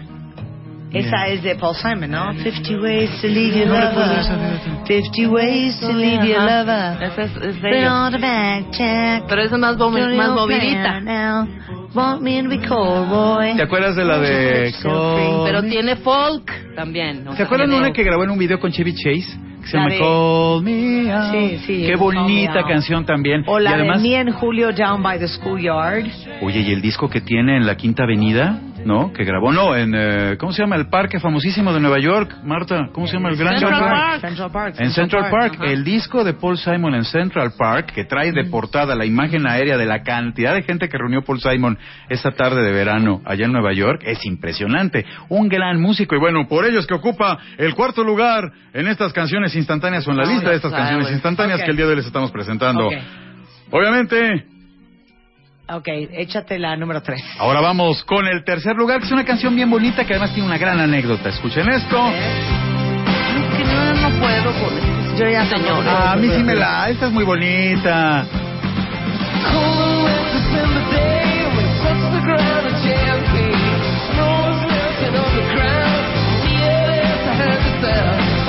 Cuando YouTube en 1988 ya era una banda Ajá. famosísima porque Joshua Tree había vendido cualquier Ya cantidad estamos de hablando de los discos. 80. Exactamente. Ajá. Comenzó lo que es hasta el momento una de las giras más grandes que desarrolló el grupo. En todo caso, la gira histórica que llevó a YouTube a la primera división es la gira del Joshua Tree. Durante esa gira YouTube grabó el Raúl and Home, que incluso es un documental muy interesante, que en su momento fracasó en los Estados Unidos y que se produjo durante 1988, cuando efectivamente todas las fechas de esa gira se estaban llevando a cabo en los Estados Unidos. Bueno, tan impactados estos irlandeses con la música estadounidense, decidieron hacerle un homenaje al soul, al blues, por supuesto a las raíces rock and rolleras que se encuentran primordialmente en los Estados Unidos y grabaron, cosa que les emocionó mucho, en los estudios Son. En los estudios Son donde previamente, hace años, había grabado el grande Elvis Presley. Bueno, YouTube se emocionó tanto al visitar estos estudios y estaban en un momento tan prolíficamente creativo que en una tarde, en cuatro horas, ni siquiera en una tarde, en cuatro horas grabaron cuatro canciones. Una primera versión de Desire, otra que se llama Hawkman 269, y es que los números a mí en inglés se me van muy feo, entonces mejor 269. Grabaron Angel of Harlem y una más de When Love Comes to Town que no aparece al final en el disco porque la grabaron con B.B. King. ¿no? Pero esta Angel of Harlem no es el homenaje a eh, Billie Holiday. Es un se homen- la escribieron a Billie Holiday. Es un homenaje a Billie Holiday y es también, hay una imagen muy bonita, dicen, Nueva York like a Christmas tree, ¿no? Nueva York como un árbol de Navidad, es una manera muy linda de definir un Nueva York encendido ante la llegada de la temporada navideña con todas las luces de la ciudad. Muy bonita canción y es una canción que por cada letra, por cada instrumentación y arreglo se llevó una hora. O sea, agarraron una prisa, una canción por hora hasta grabar. Pero a ver, yo les pregunto a ustedes, cuentavientes, Angel of Harlem de YouTube, ¿les parece que es una joya y que demuestra el talento de YouTube por haberla logrado hacer en cuatro horas? ¿O les parece que es un churrazo que se aventó YouTube en cuatro ¿Qué horas? salió? Ajá, exacto. Para mí, que soy un... Bueno, que fui.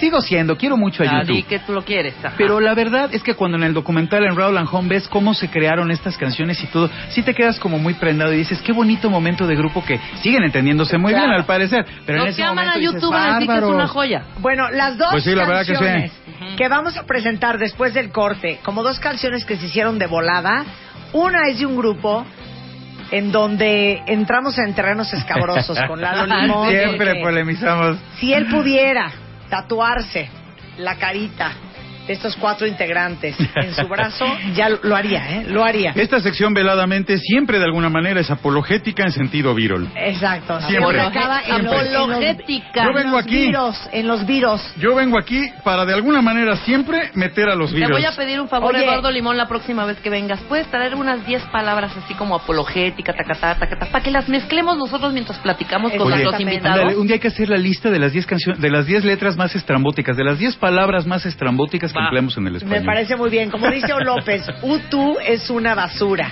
Ah. Es el maná del Reino Unido. No, no, no.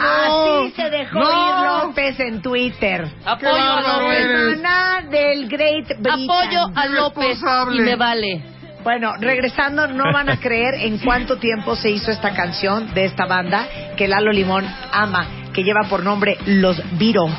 Regresando en W Radio.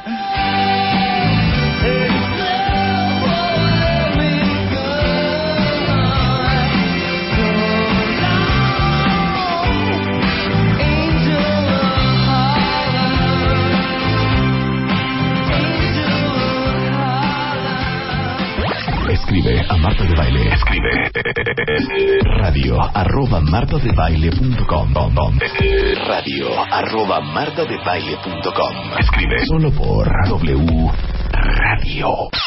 El negro González Iñárritu fotografiado en exclusiva por el Chivo Lubeski para Moa. Black is back, tu lado oscuro, más útil que nunca.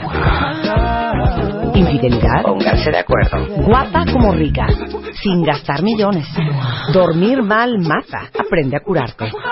¿Te van a correr del trabajo? Date cuenta. Moa Noviembre, más de 140 páginas de amor, dinero, neurociencia, placer, fuerza e inspiración. Mua. Una revista de Marta de Baile. De venta en todos lados.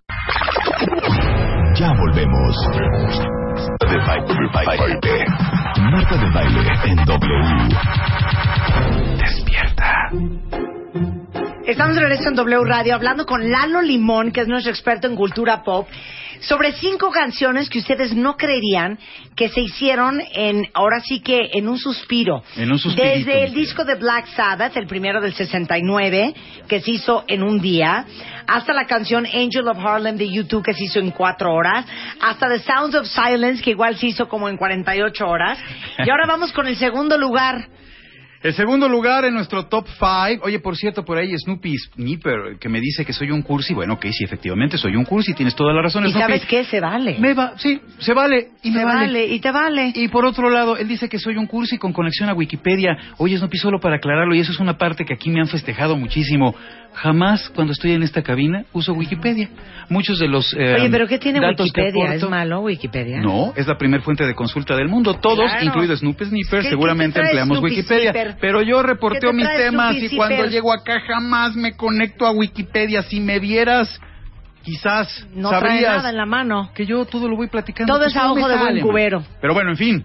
Este cursi va ahora a platicarles de el segundo lugar, que es este discazo de esta banda genial, única, que sería del planeta Tierra si no hubieran llegado un día a tocar rock. Los Beatles. mi Los virus. Los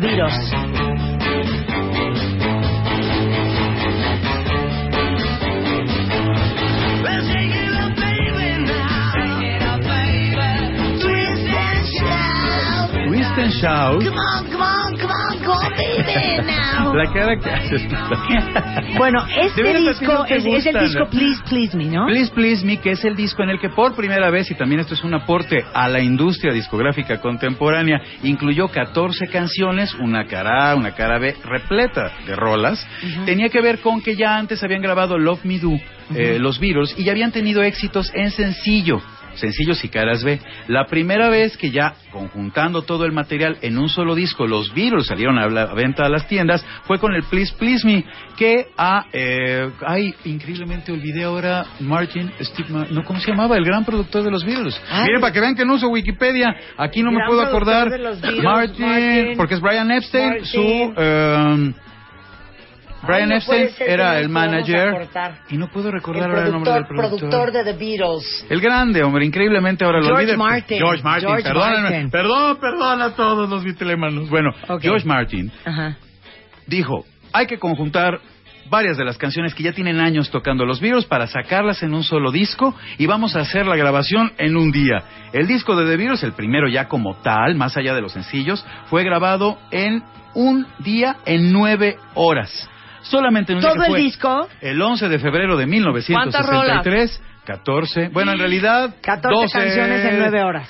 eh, como nueve canciones en nueve horas aproximadamente, porque Sí, ya por te algunos salen cosas sencillos. como Please, Twist and Shout, Obladi, Oblada. Bueno, O Vladi, por ejemplo. Pues sí, por eso the Oblada. Dime las rolas de ese disco. Del de Please Me, Please. A ver, I ¿cuáles Saw? Standing. There, por ejemplo, es una gran Está canción. I Saw Her. Standing There, Misery, Anna, Chains, Boys, Ask Me Why, Please Please Me, por supuesto. Exacto, Taste of Honey, que también viene incluida en este disco. En la cara Sí. Love Me Yo Do. Love Me Do, te la hago, Ah, yo también. 10 Y te la grabo en 30 Love Me Do, you know, I love you, I know, I love you. Pero es revolucionaria. Uy, otra vez se repite el corillo. Love, love me, eso you know, I love you, no man, no, no, no, and please, please, Bueno. y otra vez. Cuando Ah, después de nueve horas. Cuando and después de nueve horas. Y, la de Cuando Ana. la- hasta la de Yesterday. Cuando después de nueve horas George Yesterday, Martin le dijo a los Beatles que ya iban a concluir la grabación, dijo, vamos a usar Twist and Shout, que es una que ustedes han tocado muchísimo, es un gran cover, y que la cante John, como siempre la canta. Pero para ese momento, John, ya estábamos hablando de la tarde-noche de aquel 11 de febrero del 63, ya tenía la garganta destrozada. Y así se narra en el gran documental de los Beatles, en el Anthology, cuando John platica acerca de esa sesión de nueve horas, dice, yo para ese momento ya no podía cantar, y entonces bromeé con George. Habla, Dije, oye, aquí no, voy a dejar no. toda la garganta. Ay, Ah, ya se enojó, dejen en paz a los ¿eh? Beatles. Do. Dejen en paz a los Beatles. A ver, échate un Marta, yo me plego. en 30 segundos. Marta querida. Oh, Yo me plego, Marta, ante tu indiscutible condición de reina de la radio mexicana. Pero en este caso, también me agito y protesto. Los Beatles son muy importantes y yo no voy a permitir que en este espacio radiofónico Rebeca, se alguien. Rebeca. guachaguaché con una canción Rebeca, del grande Paul McCartney. Oblada, Ya ven, ya ven, cuentavientes, ¿cómo son? No, ¿Cómo ¿qué son los titulares de los programas? Solo por eso, Yo solo por eso, gracias, gracias Luisa. Solo por eso un día voy a venir a este programa a hacer una sección de música pop hablando específica y exclusivamente de rolas de los virus. Nada más vamos a platicar de imaginería Beatles. ¿eh? Y me voy a estar aquí una hora. Ay. Bueno, cuando graban Twist and Shout, Lucy in the sky Ya déjenme de moler. ya basta. Déjenme hacer mi chamba. Déjenme chambear. Bueno, Twist and Shout, cuando la graban, John Lennon bromea con George Martin, le dice, oye, voy a echar todo lo que me queda de garganta en esta grabación. Y es notorio porque efectivamente cuando concluye la rola se escucha que John está al punto de la afonía. Una sesión muy cansada de grabación que ¿Cómo llevó no? nueve horas y además Perdón, Lalo. Eso. un disco histórico. Eso. Nomás déjame decir algo. Dime, dime, Rebe, dime. Bronco, obviamente. Espera, Marta. Nueve horas cantando, me imagino, sin parar. Bueno, hicieron pausa para y comer y cantando, cuando ¿qué rolas, regresaron, Marta? cuando regresaron grabaron Taste of Honey, regresando de la comida y antes igual grabaron, a ver, en la, la muy de- particular versión de a Marta. Love is real, real is love. Bueno. Love is Real ya es de la etapa solista de John Lennon, quien Sí, es cierto que fuera de los Beatles, que fueron un grandioso grupo, ya no era tan creativo, aunque siguió siendo John Lennon.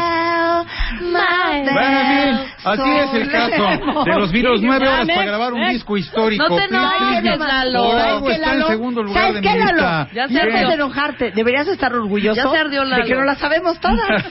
Sí, exacto, todas. Oye, qué todas. mejor muestra del aporte fundamentalísimo a la cultura humana de los virus que el No. hecho de que dos apóstatas como Rebe Mangas y Marta de Baile Muy bien, la vamos se a sepan todo el repertorio. Bueno, ya. La última canción Oigan, sí. de esas rapidísimas para que se acabe la fregadera. Si, Vas. si hay algo, ya no vamos a hablar de los virus. Si hay algo que se graba rápido, ahora sí vamos a hablar de este país. Se produce en friega y vende un chorro, es, lo diré con respeto porque hay muchos discos de esta vertiente que se graban en varios días y con una producción, digamos, robusta. Pero muchísima de esta industria se graba de tres a cinco horas un disco entero, a veces seis horitas. Vamos a escuchar la música más instantáneamente grabada y exitosa de este país. Primer lugar de nuestro top 5 de canciones instantáneas y discos ¡Sube la luz! instantáneos. Esta es música.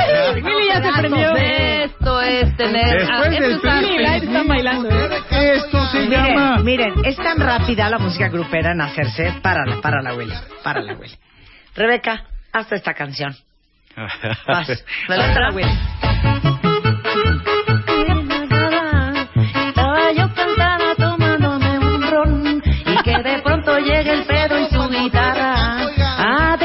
Con esta linda canción. ¿Eh? Oye, me has dejado ¿Eh? sorprendido. De verdad, así se hacen. Oye, Rebe para cantante de pasito ¿En cuánto? En 30 segundos hacemos una rola. En 30 segundos 30. se las Bueno, estos discos se graban, como se dice, de verdad como en microondas. Entra el grupo, nomás medio afinan, muchas veces no afinan, Claro. los meten a la... le suben y órale, échense todas las que se Venga. sepan. Y queda el disco grabado. Le tomamos Un una aplauso foto. para The Beatles, un aplauso para Lalo Limón, claro que sí. Así está, el primer lugar de este top es casi toda la música que se vende en el Cualquiera de metro. pasito duranguense o grupera. Exacto, estos discos que cuestan 10, 15 pesos en el metro, en muchos casos, reitero, no en todos, eso es importante, hay muchos grupos que tienen carreras más robustas y por otro lado. Pero muchísimos de estos grupos graban en friega, en estudios que se encuentran ubicados allá en el norte de nuestra república, muchas veces aquí también en el centro y en la ciudad, rapidísimo, discos que se maquilan con enorme, igualmente, rapidez, en friega, como se dice popularmente, y se venden, qué ¿Cuánto se bárbaro. tardará. Arjona en, eh, Arjona en grabar un disco? Yo creo que en el caso de Arjona sí se tarda un rato. Sí, un rato, ¿verdad? Porque él cree independientemente que de la hace poesía. calidad- No, independientemente de la calidad, sí hay sesiones, ¿no? Con instrumentos separados, si hay una mezcla, si escuchas, ¿no? Cuando los discos eh, se transmiten por radio, lo compras y lo tienes en los audífonos, que hay una masterización, es como otro tipo de producción. Pero bueno, hablando de lo que ha sido la rapidez o las rapideces en el caso de la música pop y ahorita último en la música popular, pues esto es lo que se graba rapidísimo. Claro. sí, yo reiteraré, ¿cómo no incluir a los Beatles? ¿Cómo no incluir a los no, Beatles? pero aparte me, me fascina porque juran, o sea, que sí, Lalo está enojado, que Pero nosotras somos unas ¿eh? groseras, Sí. que somos unas majaderas, que nos que- odias. No, de ninguna manera. No, di la neta, sí te ardiste un poco. La neta, yo me la paso increíblemente bien ¿Eh? aquí y siempre vendré a defender a los Que virus. ya si, pusieron hay un, si hay un escosorcito, si es cierto que cuando hablamos de los virus se siente cierta tensión en la cabina. Que para qué invitamos a Lalo si nos vamos a ir a burlar Ay, nada más fue con los Beatles. Sí, nada más fue tantito. Ajá. No, la verdad es que nos encanta darle lata a Lalo con The Beatles, porque Lalo ama The Beatles. Sí. No el día que hicimos la historia del rock, hasta acabó amarrando a Donna Summer con los Beatles. Exactamente. Todo, hasta el pasito duranguense tiene que ver con ellos. Oh, grandiosos virus, hinquémonos todos, tú no, Marta, tú no, Rebe. Pero todos los demás sí. Aplausos, aplausos Muchísimas por, defender gracias. tan fervientemente Gracias, gracias. A, tal, a, tan grupo, a este grupo. Oigan, doy cursos, autobiografía novelada, mi programa, platicamos de literatura todos los miércoles en el 22 y con base en ello he diseñado un curso que creo les puede ser de muchísima utilidad, como siempre digo, para que escriban la historia más trascendental del universo, que es la suya, la propia. Escríbanme a mi Twitter, arroba elimonpartido, o a mi mail, elimonpartido, arroba gmail.com. Este limón partido es muy importante, con una sola L. Yo les mando toda la información, nos ponemos de acuerdo, lo puedo dar aquí en la Ciudad de México personalizado. Si están fuera de la Ciudad de México, se los doy vía Skype. Y nos la pasamos muy bien. Y además estoy tallerando con gente tan interesante. Cada vida es una batalla distinta. Cada vida es también una victoria distinta. Pero ¿sabes por qué. Lalo? ¿Sabes por qué cada vida es una batalla distinta? ¿Por Porque we all live in a yellow submarine. Ah, No. Exacto.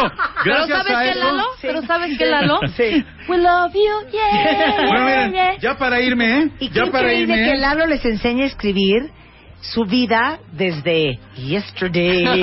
Oye, Marta, mira, ya Oh, para irme. Marta, mira, ya nada más para irme. Mira, ¿Eh? Trae una camiseta de The Y es que justo hoy traigo mi camiseta de los virus me lo acordé ahorita, entonces, bueno. Ahí está. Marta, muchas gracias, Rebe. Cuídense muchísimo. Las dejo cantando esta Pero belleza. espérate, que, que- Yo espérate, no, no te vayas. Ahora te quedas. Es lo mejor. Pero ahí viene la perfecta. Eso le encanta a Rebeca. Ya. Ahí está. Muchas gracias. Un placer Marta. tenerte acá. Gracias, cuídense mucho. Muy buen día. El negro González Iñárritu fotografiado en exclusiva por el Chivo Lubeski para Moa. Black is back, tu lado oscuro, más útil que nunca. Infidelidad, pónganse de acuerdo. Guapa como rica, sin gastar millones. Dormir mal mata, aprende a curarte.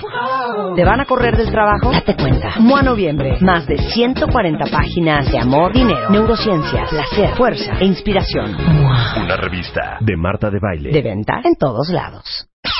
El negro González Iñárritu fotografiado en exclusiva por el Chivo Lubeski para Moa. Black is back, tu lado oscuro, más útil que nunca. Infidelidad, pónganse de acuerdo. Guapa como rica, sin gastar millones. Dormir mal mata, aprende a curarte. ¿Te van a correr del trabajo? Date cuenta. Moa Noviembre, más de 140 páginas de amor, dinero, neurociencia, placer, fuerza e inspiración. Una revista de Marta de Baile. De venta en todos lados. Oigan, es tristísimo, es tristísimo, pero saben ustedes que uno de los grandes problemas que tenemos en este país es el embarazo en adolescentes. Las estadísticas están de terror. Según la encuesta nacional de salud y nutrición del 2012, hay 11.3 millones de mujeres adolescentes y casi 4 millones de ellas acepta que cuando tuvo sexo no utilizó ningún método anticonceptivo. Y tristemente, según el INEGI, la primera relación sexual, no lo van a creer, ocurre alrededor de los 15, 16 años. Y de las niñas entre 12 y 19, 20% tienen una vida sexual activa y 51% alguna vez estuvo embarazada. Esto significa que 3 de cada 10 mujeres se convierten en mamás antes de cumplir los 20 años y 40% de estos embarazos fueron no deseados o no planeados. Por eso el día de hoy está con nosotros Paulina Millán. Paulina es sexóloga, bienvenida. ¿Es tan fácil no salir embarazada hoy? Sí, te digo algo, las mujeres ahorita no se dan cuenta de, de la- las oportunidades que tienen. O sea, cuando las pastillas salieron en los 60, que obviamente había como gente que criticaba y gente que no, muchas mujeres pudieron entrar a la escuela, pero no solo entrar a la escuela, a la universidad y terminarla. O sea, ya no salían embarazadas. Pero hoy como que lo vemos parte de nuestra vida, eh, o sea, ya de plano... Este... Sí, o sea, no, no, no estamos en 1810. Exacto. O sea, salir embarazada ahorita es, Sí, es, como, es una ton- sí. es como totalmente innecesario. Sí. Si no quieres. Pero además, bueno, cu- cuando salió la primera píldora tenía una carga hormonal así inmensa, tenía 150 gramos de un componente estrogénico. Hoy las píldoras pueden tener 30 microgramos, Ujú. ¿no? De 15 a 30 micro. Eso es muy poquito. O sea, los anticonceptivos de nueva generación. de nueva generación que además eh, no solo ya eh, ha, ha pasado el tiempo y hemos visto que hay menos efectos secundarios y se han minimizado, sino que además ayudan muchas cosas. Muchas píldoras anticonceptivas te ayudan a a prevenir el acné, este que si tienes pelo grasoso, hay muchas cosas que se pueden hacer. Pero aparte les digo algo, eh, la verdad es que olvídense de el horror que es una bebé teniendo un bebé. Ujú. Chavitas de 14, 15, 16 años teniendo hijos. Los embarazos de alto riesgo son en mujeres que o tienen muchos años de edad o tienen muy pocos Muy años de edad porque todavía no tienen desarrollado todo el, el- el sistema No, reproductor. además, obviamente no le dicen a sus papás como que, ya estoy embarazada, este, me puedes llevar por favor una revisión. Muchas lo ocultan, entonces tiene mucho que ver también con eso. Claro. Con la parte biológica y la parte social. Fíjense que el otro día comí con el secretario de eh, Salud del Distrito Federal, el doctor Armando Wed, y justamente hablamos del tema del embarazo en adolescentes y causa de muchas incidencias de muerte materno-fetal porque están tan jóvenes las chavas, porque no van al doctor, porque no se atienden, porque no quieren que se les sepa, eh, que no quieren que se les vea, en fin. ¿Cómo ha cambiado la píldora anticonceptiva? Decías que en los 60 tenía, qué trancazo, de estrógeno, 150 Sí. miligramos de estrógeno. Y todo el mundo la consumía porque era súper bueno, ¿no? Era algo nuevo y todas las mujeres lo estaban esperando, pero sí los efectos secundarios eran muchísimos. Ahorita en realidad se han minimizado, son microdosis. Y ahorita hay un, ah, una sustancia que se llama drospirenona, que es un progestágeno, que se ha descubierto que ayuda muchísimo a, por ejemplo, no te sube de peso, que eso pasaba antes con la píldora, eh, te ayuda con el acné. O sea, ahorita ya las píldoras, en realidad muchas lo toman ni siquiera con vida sexual activa. Es quiero regularme, quiero que me baje menos, no quiero tener dolor. Ahí están las píldoras, ¿no? Claro. Ahora, antes era todos los santos días de tu vida la pastilla anticonceptiva mientras que no quisieras salir embarazada. Estas nuevas eh, eh, anticonceptivos de, de nueva generación, ¿cómo es la toma? También, pero son microdosis. Entonces Sí. hay, hay algunos esquemas que no descansas. Por ejemplo, tienes unas pastillas que son como placebo y otras que sí descansas. Y entonces pues tienes que empezar otra caja después de siete días. O sea, hay, hay muchas presentaciones. ¿no? Pero sí, es una dosis muy, muy baja. Ok, entonces, hoy en día, bottom line, no hay que salir embarazada, no es necesario salir embarazada si uno no quiere salir embarazada. Lo que pasa es que también es un tema, mi queridísima Paulina, de qué horror sugerirle a mi hija de 16 años que tome pastillas anticonceptivas porque es una conversación que ni siquiera quieres tener. ¿No? Sí, te digo algo, yo hice un estudio sobre comportamiento sexual en México y hace 10 años la mamá ocupaba un lugar primordial en la educación de las hijas. Hoy sabes qué es? Los libros y los amigos. Claro. Tal cual. Entonces, la verdad es que cuando no contestamos las dudas de las, de las hijas, se van a ir a otro lado a contestarlas, no nos van a pedir ayuda y entonces hay cosas que ya no se pueden prevenir, no se pueden cambiar. Entonces, bueno, al final del día, eh, no está, yo estaba diciendo, no solamente tiene que ver con el inicio de la vida sexual, sino también como un asunto preventivo. Para mujeres que son muy irregulares, hay muchas maneras de usarlas. Eh, la verdad es que cada persona sabrá cuál es la que más le acomoda, la que más le gusta, pero sí tiene que ser un asunto de muchas madres saben lo que fue vivir sin tener un método anticonceptivo confiable. Así que, ay, no, denle a su hija la oportunidad. Bueno, muchas de ustedes que están escuchando el programa, que a lo mejor se la aventaron a la Viva México, no piensan hoy que a lo mejor ya están casadas y que tienen hijos, que es un milagro del Señor que no hayan salido embarazadas a los 18, a los 19, a los 20 años, porque Nadie nos, no, no- nos explicó, nadie nos habló. Bueno, déjenme decirles que 7 de cada 10 anticonceptivos vendidos en el mercado privado en México son anticonceptivos. 80 millones de mujeres en el mundo toman pastillas anticonceptivas. Y eh, pues el avance, Bayer, Bayer es una farmacéutica que tiene un portafolio de anticoncepción impresionante, enorme, y siendo, si- si- siguen siendo líderes en el mercado en México. ¿no? Por supuesto. Y por ejemplo, hay una pastilla que seguramente conocen a alguien o ustedes la toman que se llama Jasmine o Jasmine, que vienen dos presentaciones de 21 pastillas o y descansa 7 días o de 24-4 con cuatro pastillas que son placebo. Estas pastillas tienen esta sustancia que te hablaba, drospirenona, no te van a subir de peso, vas a evitar la retención de agua que muchas mujeres tienen, vas a evitar síndrome premenstrual que también algunas otras mujeres quieren morirse, quieren matar a alguien antes de que les baje. Todo esto se evita con esta sustancia, la verdad es maravilloso. Muy bien, Jasmine. Jasmine. O Jasmine. Hay 24-4 o el, la que tiene 21 pastillas. Muy bien, pues muchas gracias, Paulina. Un placer tenerte aquí. Y si quieren más información en la página de Bayer, que tienen un portafolio enorme de anticoncepción, viene la información de Jasmine y de muchos otros anticonceptivos que maneja esta farmacéutica. Gracias, Paulina. A ti. Son 12.26 de la tarde en W Radio.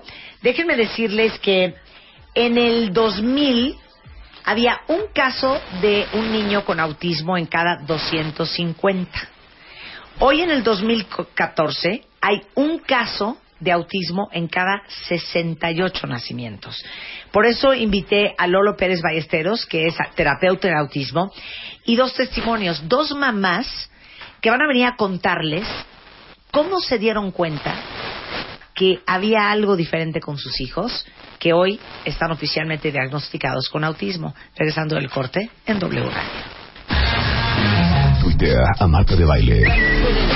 Arroba Marta de Baile. Tuitea. Tuitea. Arroba Marta de Baile. Tuitea.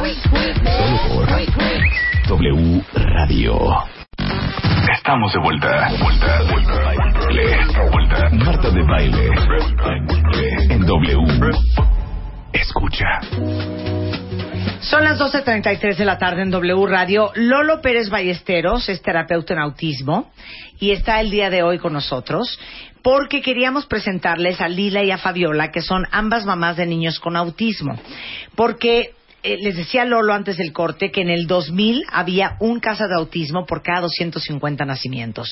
Hoy en día, cuentavientes, hay un caso de autismo en cada 68 nacimientos. O sea, la incidencia de autismo en México y el mundo ha crecido exponencialmente y es súper fácil que no te des cuenta y te des cuenta demasiado tarde o que no te lo diagnostiquen a tiempo.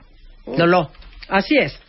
Mira, voy a decir algo. eh, me parece que los focos rojos nos pueden dar una idea rápida para que las mamás, si tienen por ahí un niño que, por ejemplo, no da sonrisas grandes o expresiones de alegría a los seis meses o después de esa edad, no comparte sonidos de ida y vuelta con mamá o con papá. O sea, No- ¿cómo? es, haz de cuenta, yo le hago ba, ba, ba, ba, ba, y él me repite ba, ba, ba, ba, ba, o algo parecido. ¿No? Me está como repitiendo lo que yo le digo. El niño que no lo hace no está bien. Eh, no sonríe ni hace otras expresiones faciales a la edad de nueve meses o, o más adelante. No balbucea a los doce meses, no hay gestos como señalar, alcanzar o saludar a los doce meses, no dice palabras a los dieciséis meses, no dice frases de dos palabras que sean significativas, no incluye imitar y, y repetir frases. O sea, dos palabras que el niño espontáneamente diga, quiero agua, tengo sueño. Eh, cualquier pérdida del habla o balbuceo o habilidad social a cualquier edad. Por favor, las papás que, que tengan niños con estas características, por favor llévenlos a revisar. No es normal, no es lógico. Si un niño llega a los dos años sin hablar y sin expresar sonidos o tratar de comunicarse señalando o, o entregándome su mamila o alguna manera de expresión, este niño tiene un foco rojo muy importante. No es necesariamente autismo, ¿eh? Claro. Puede ser otra cosa. Claro. Ahora, Lila y Fabiola son mamás de niños con autismo. Lila tiene un hijo de 11 años y Fabiola un hijo de 6. A ver, Lila, ¿qué empezaste a ver que dijiste, mi hijo algo tiene? Pues a los seis meses yo no, yo este notaba que tenía el tono muscular muy bajo, era muy frágil. Ya después a, lo- a los ocho meses él empezó con berrinches y berrinches y el aleteo y el correr de un lado a otro, entonces yo dije ahí anda algo raro, ¿no? Entonces pues acudí al seguro social y pues me tardaron mucho en darme el diagnóstico, pero cuando me lo dieron me dijeron que era este que ya él nunca iba, iba a ser un drogadicto cuando fuera grande, que nunca iba a poder leer, no iba a poder escribir. Espérate, ¿cómo te dicen que te- tu hijo va a ser drogadito cuando sea grande Así me- a los ocho meses? Así me dijo ¿Basado la... en qué? La, este, la pediatra. En nada. En nada. Basado en nada. Que eso iba a suceder, o sea, en lu- o sea, no me dijo, o sea, bueno, existen estas terapias y, y pues ya él puede, no, todo era negativo, o sea, no va a poder hacer esto, no, no, no. Pero no te dijeron qué tenía. No, nada más, me, bueno, me dijeron que era un retraso en su desarrollo físico y mental. Nada más, y que no se puede hacer nada porque ya él nunca iba a lograr nada, ¿no? Qué fuerte, porque el Ujú, autismo no es un retraso en el desarrollo físico y, y- y- y- y mental. ¿Y a ti, Fabiola? Pues yo me empecé a dar cuenta cuando Santiago ya tenía casi tres años. Fue muy ya, pues ya tenía una edad avanzada. Eh, nosotros decíamos que era muy seco y muy cortante porque decíamos que a veces era por el papá, porque el papá también aprendió a caminar muy tarde y todo.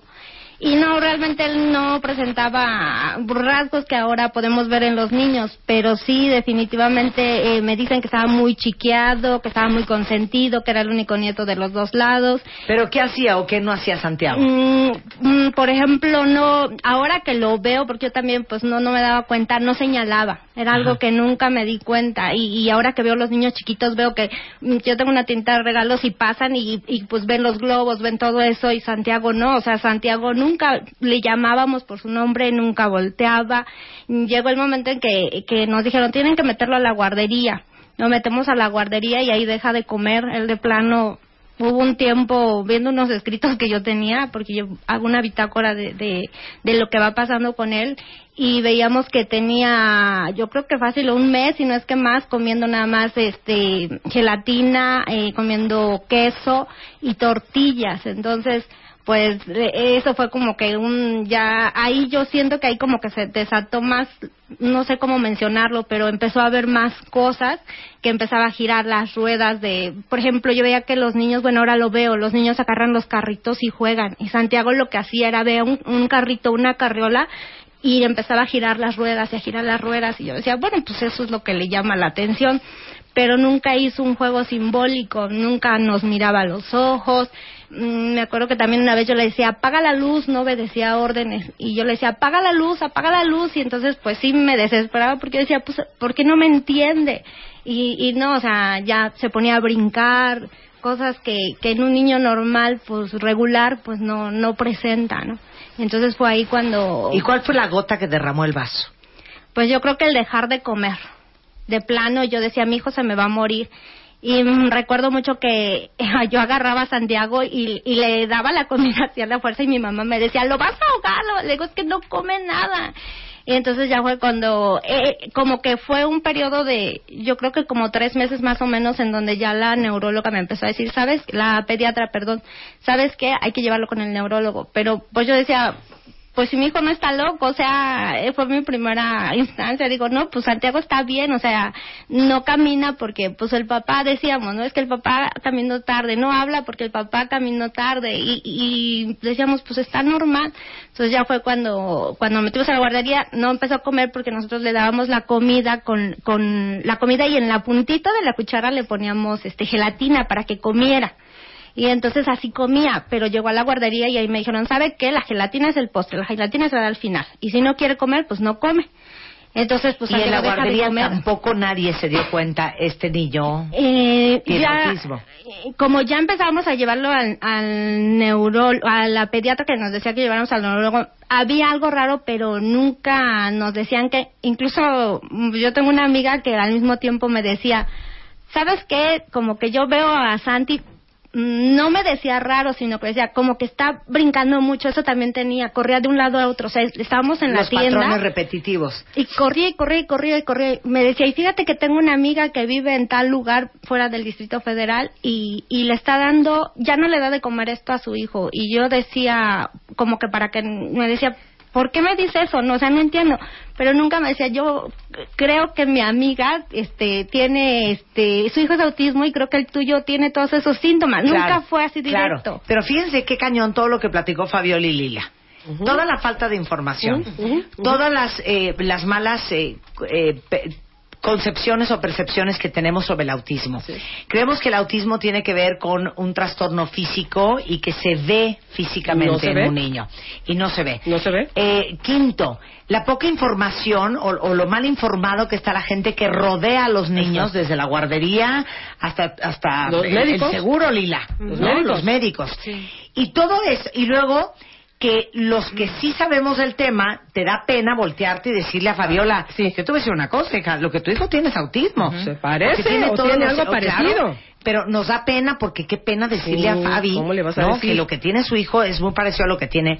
Ahora, ¿por qué la no comida? ¿Por qué los patrones repetitivos? ¿Por qué el no comunicarse? ¿Por qué...? A ver, yo traigo aquí una información de Autism Speaks que para, para eh, la gente que quiera saber sobre autismo y que alguien va llevando la batuta en esto, porque tenemos que apegarnos a alguien, ellos son, están en Estados Unidos, y dice que el autismo es un trastorno neurológico complejo que generalmente dura toda la vida. Es parte de un grupo de trastornos conocidos como trastornos del espectro autista. Actualmente se diagnostica con autismo uno de cada 68 individuos y uno de cada 42 niños varones, porque los varones hay cuatro varones con autismo por una niña. O sea, es más de Es mucho más de varón, haciendo lo más común que los casos de cáncer, diabetes y sida juntos en niños. Es mucho más Entonces, común. es un trastorno neurológico. Neurológico. Tu hijo no tiene un retraso mental, No. tu hijo no tiene un problema de motricidad, No. este, nada más per se. Sí. Aunque hay niños que sí pueden cursar con retraso mental y hay niños con eh, este con habilidades, digamos, ¿no? Entonces ahí sí podemos clasificarlos en niños con más daño o menos daño dentro del autismo. No estamos hablando de Asperger, recuerden. El Asperger es otra cosa, pero el autismo, en el, en el autismo sí hay niños con más daño y niños con menos daño. Luego, eh, se presenta en cualquier grupo racial, étnico y social. Y es cuatro veces más común, como les había dicho, en niños que en niñas. El autismo daña la capacidad de una persona para comunicarse y relacionarse con otros. Y también está asociado con rutinas y comportamientos repetitivos. Ok, que era lo que pausa. Tanto Lila como Fabiola dijeron dos cosas. Que sus hijos no seguían instrucciones, no volteaban con su nombre. O sea, dirías que el primer gran síntoma, Lolo, es que son niños como desconectados. Como desconectados. Tú decías, es que era apático, pero pues su papá es igual. No, es que no quiere convivir, pero pues sí, su papá es igual.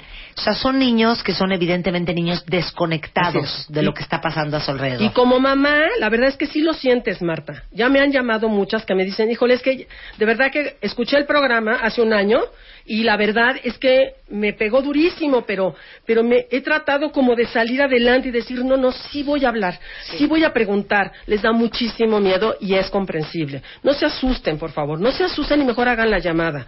Mira, esa llamada puede ser la diferencia. Los niños menores de tres años, si los tomamos a tiempo para terapia, el pronóstico mejora notablemente. Los que están pasando a los tres años, el pronóstico ya no es como quisiéramos. Entonces, este es el momento de que escuchen bien lo que estamos diciendo. Si tienen dudas, llamen, por favor. Ahora, yo les quiero preguntar a Lile a Fabiola. Las mujeres tenemos un sexto sentido cañón. Las mujeres tenemos una intuición muy fuerte, que no siempre la seguimos. Ustedes sentían que algo estaba mal y a su alrededor la gente les dice, no, pero no tiene nada y que está normal. No, hombre. A ver, cuéntenme eso. Sí, pues decían, bueno, a mí en mi caso me decían, este, pues ya va a caminar, o sea, sí, o sea, no todos los niños son igual, porque yo ya había tenido un niño anteriormente, Claro. pero yo sí notaba la diferencia en mi, de mi otro hijo a, a Yael, ¿no? Yo le ponía a hacer torres y él las tiraba y no hacía nada. Ahora, como dice Lolo, sí está bien que los tomen a temprana edad, pero ya él llegó ahí con Lolo a los seis años. Y yo me fui, yo iba a diario con Lolo durante un año. Lolo le enseñó a leer, a escribir y hoy ya él va en cuarto año a una escuela regular, está integrado y todo y va solo. Pero Entonces- fíjate qué cañón, hija. Perdiste Ajá. seis años. Exacto. Seis años. Seis años nadie te dijo lo que ya él tienes autismo. Ujú. Seis años. Sí, sí, sí. Seis años en un colegio.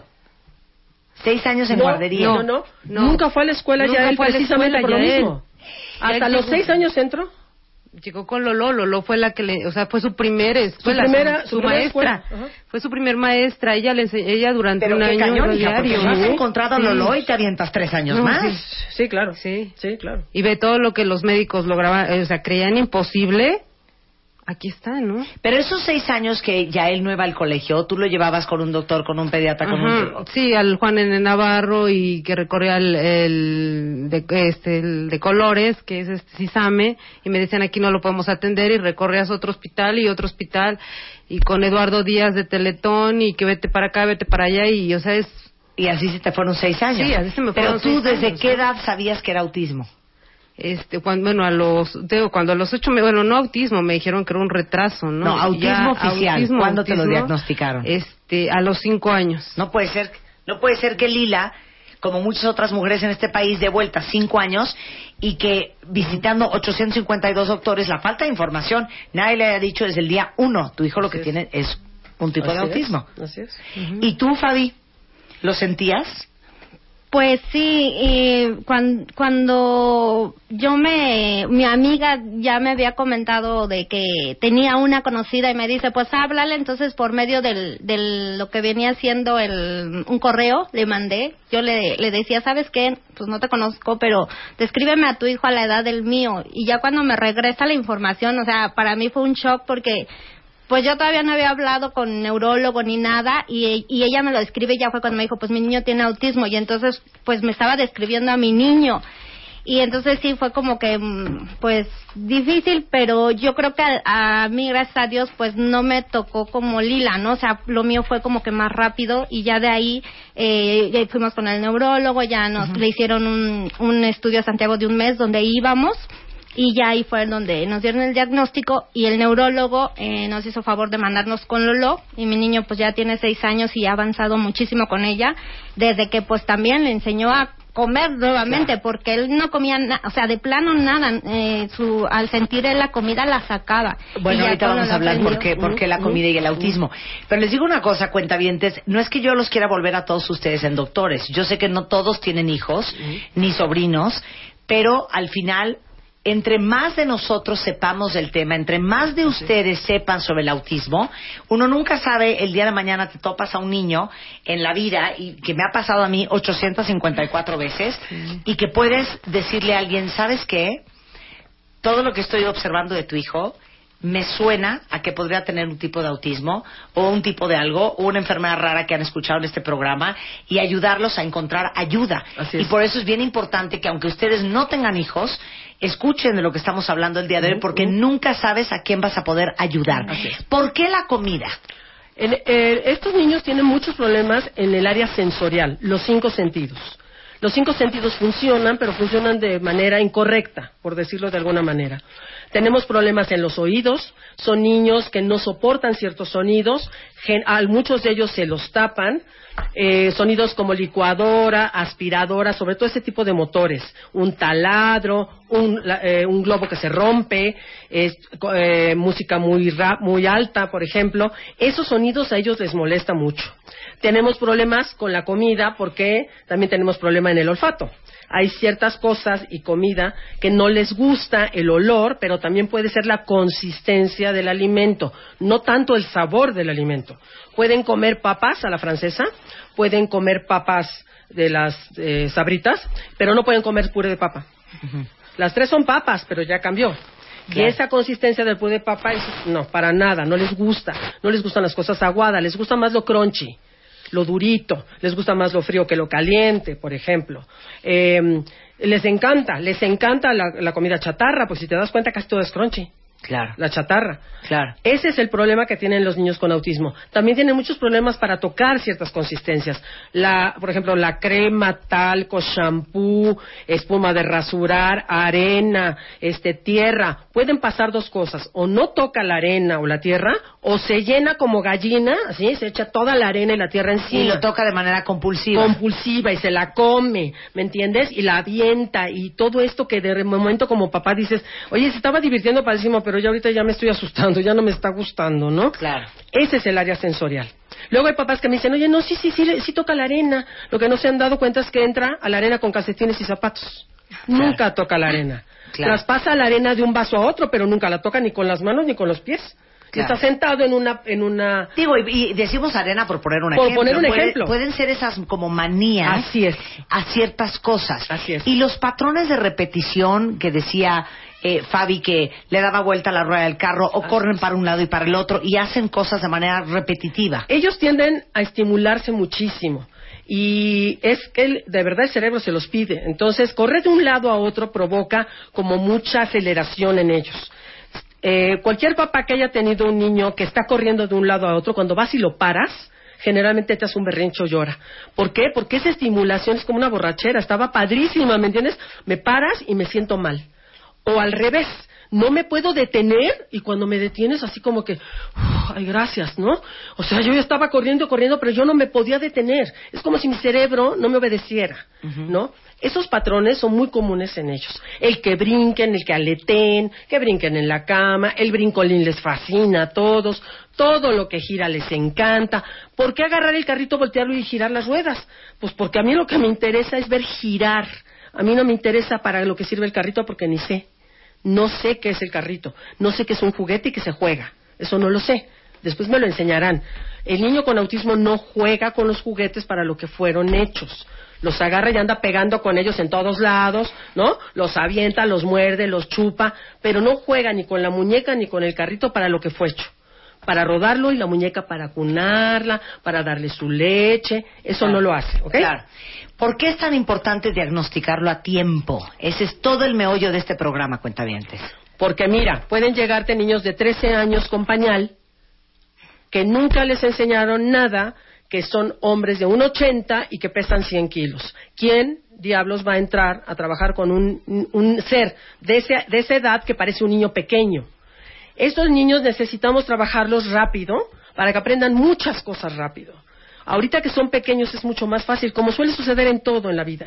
Tienes que enseñarles a ir al baño, a comer, a, a no hacer berrinches, sino a comunicar, porque muchos de sus berrinches tienen que ver con la comunicación.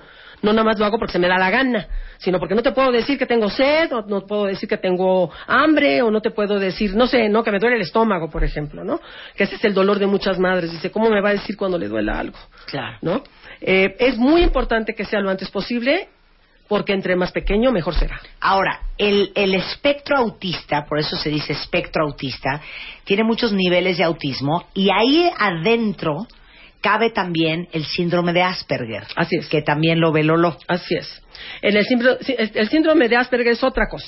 Estamos hablando de un niño muy funcional, que va muy bien en la escuela, que hablaba desde muy chiquitito como señorcito, como siempre eh, bautizó este Marta de baile a esto, de que, ay, es como un señorcito, tiene dos años y habla padrísimo, usa palabras increíbles, no dice tu pelo, dice tu cabello. Y entonces, a los papás se les hace padrísimo, y a las demás personas, ¿no? Pero adivinen, no está tan bueno eso. O sea, vayan, vayan revisando a ese niño poco a poco. También tienen obsesiones muy fuertes. Les gustan las coladeras y todas las coladeras de México. O les gusta los dinosaurios, pero se lo saben todos, y es en serio, se lo saben todos. Hay mucha obsesión. Eso es Asperger, pero dentro del autismo hay diferentes niveles, ¿no? Así es. Puede ser, por ejemplo, bueno, en el autismo podemos tener a niños muy dañados, que esos niños seguramente están con medicamento y en casa, no podemos salir de ellos, con ellos. Eh, a, mí no me llegan esos niños, me llegan niños un poco más funcionales y hay niños muy, muy funcionales, como Yael, que va a una escuela de gobierno solo en cuarto año de primaria. No te voy a decir que la cursa perfecto, porque no es así, pero Yael y su mamá han hecho un gran esfuerzo por tratar de sacarlo adelante, ¿no? Ella sola, las dos están solas, ¿no? Eh, sin pareja y entonces, este, pues bueno, así nos tocó y así lo vamos a hacer. Además quiero que sepas que las dos son eh, auxiliares mías en este momento ya. Son mamás que han aprendido tanto que en este momento ya trabajan conmigo. Muy bien, bueno, ¿dónde pueden encontrar ustedes a Lolo? ¿Dónde encuentran más información sobre el tema del autismo? Con mucho gusto. ¿Y dónde pueden encontrar eh, a Lolo y a los mejores terapeutas de este país en el tema de autismo? Eso. En, pueden eh, ver mi página es www.autismoterapia.com Y también pueden ver la de Asperger, que es www.aspergerterapia.com. Teléfonos 56 59 29 18. Eh, celular 044 55 34 86 53 13. Y recuerden que estamos dentro del CEDI, que es una escuela regular a donde estamos integrando a los niños. Está en Londres 26, en Coyoacán. Muy bien, eres una Ya lo sabía. Eres una maravilla, Lolo, eres lo Gracias. máximo. Sí. Muchas gracias, Lile, muchas gracias, Fabiola, por No, venir a gracias. contar su historia. Gracias y acuérdense, cuentavientes, no están escuchando este programa por pura casualidad. Ya poseen esa información, la información es poder. Y si no es para ustedes, seguramente en algún momento estoy segura que van a poder ayudar a alguien más. Muchas gracias, Lolo. A ti. Son 12.57 de la tarde en W Radio. Este, nada más rápidamente hablando de los críos, sabemos lo importante que es que se desarrollen, que tengan toda eh, la, nutrición y el alimento que necesitan según su edad. Acuérdense que al año los niños triplican su peso de nacimiento, duplican la, su- la circunferencia del cráneo y además su estatura se incrementa un 50% o que el estómago de los niños de seis meses es cinco veces menor que el de un adulto. Entonces, los cambios de necesidades nutrimentales son en promedio cinco veces mayores. Por eso hay que asegurarse que los alimentos que les demos sean los adecuados para ellos, porque tienen muy poca capacidad para comer. Por eso lo poco que comen tiene que ser comida súper nutritiva. Los cereales Nestum son la manera ideal para brindar mayor cantidad de nutrimentos en pequeñas porciones. Aportan en una sola porción de cereal vitamina A, B, C, D y E y además minerales que son calcio, hierro y zinc. Son cereales Nestum, pueden estar tranquilas, que es un alimento súper completo, que nutre en porciones muy pequeñas y adecuadas a los críos y además les va a encantar. Pues estamos de regreso mañana en punto a las 10 de la mañana. Pásenla bien, cuentavientes. Adiós.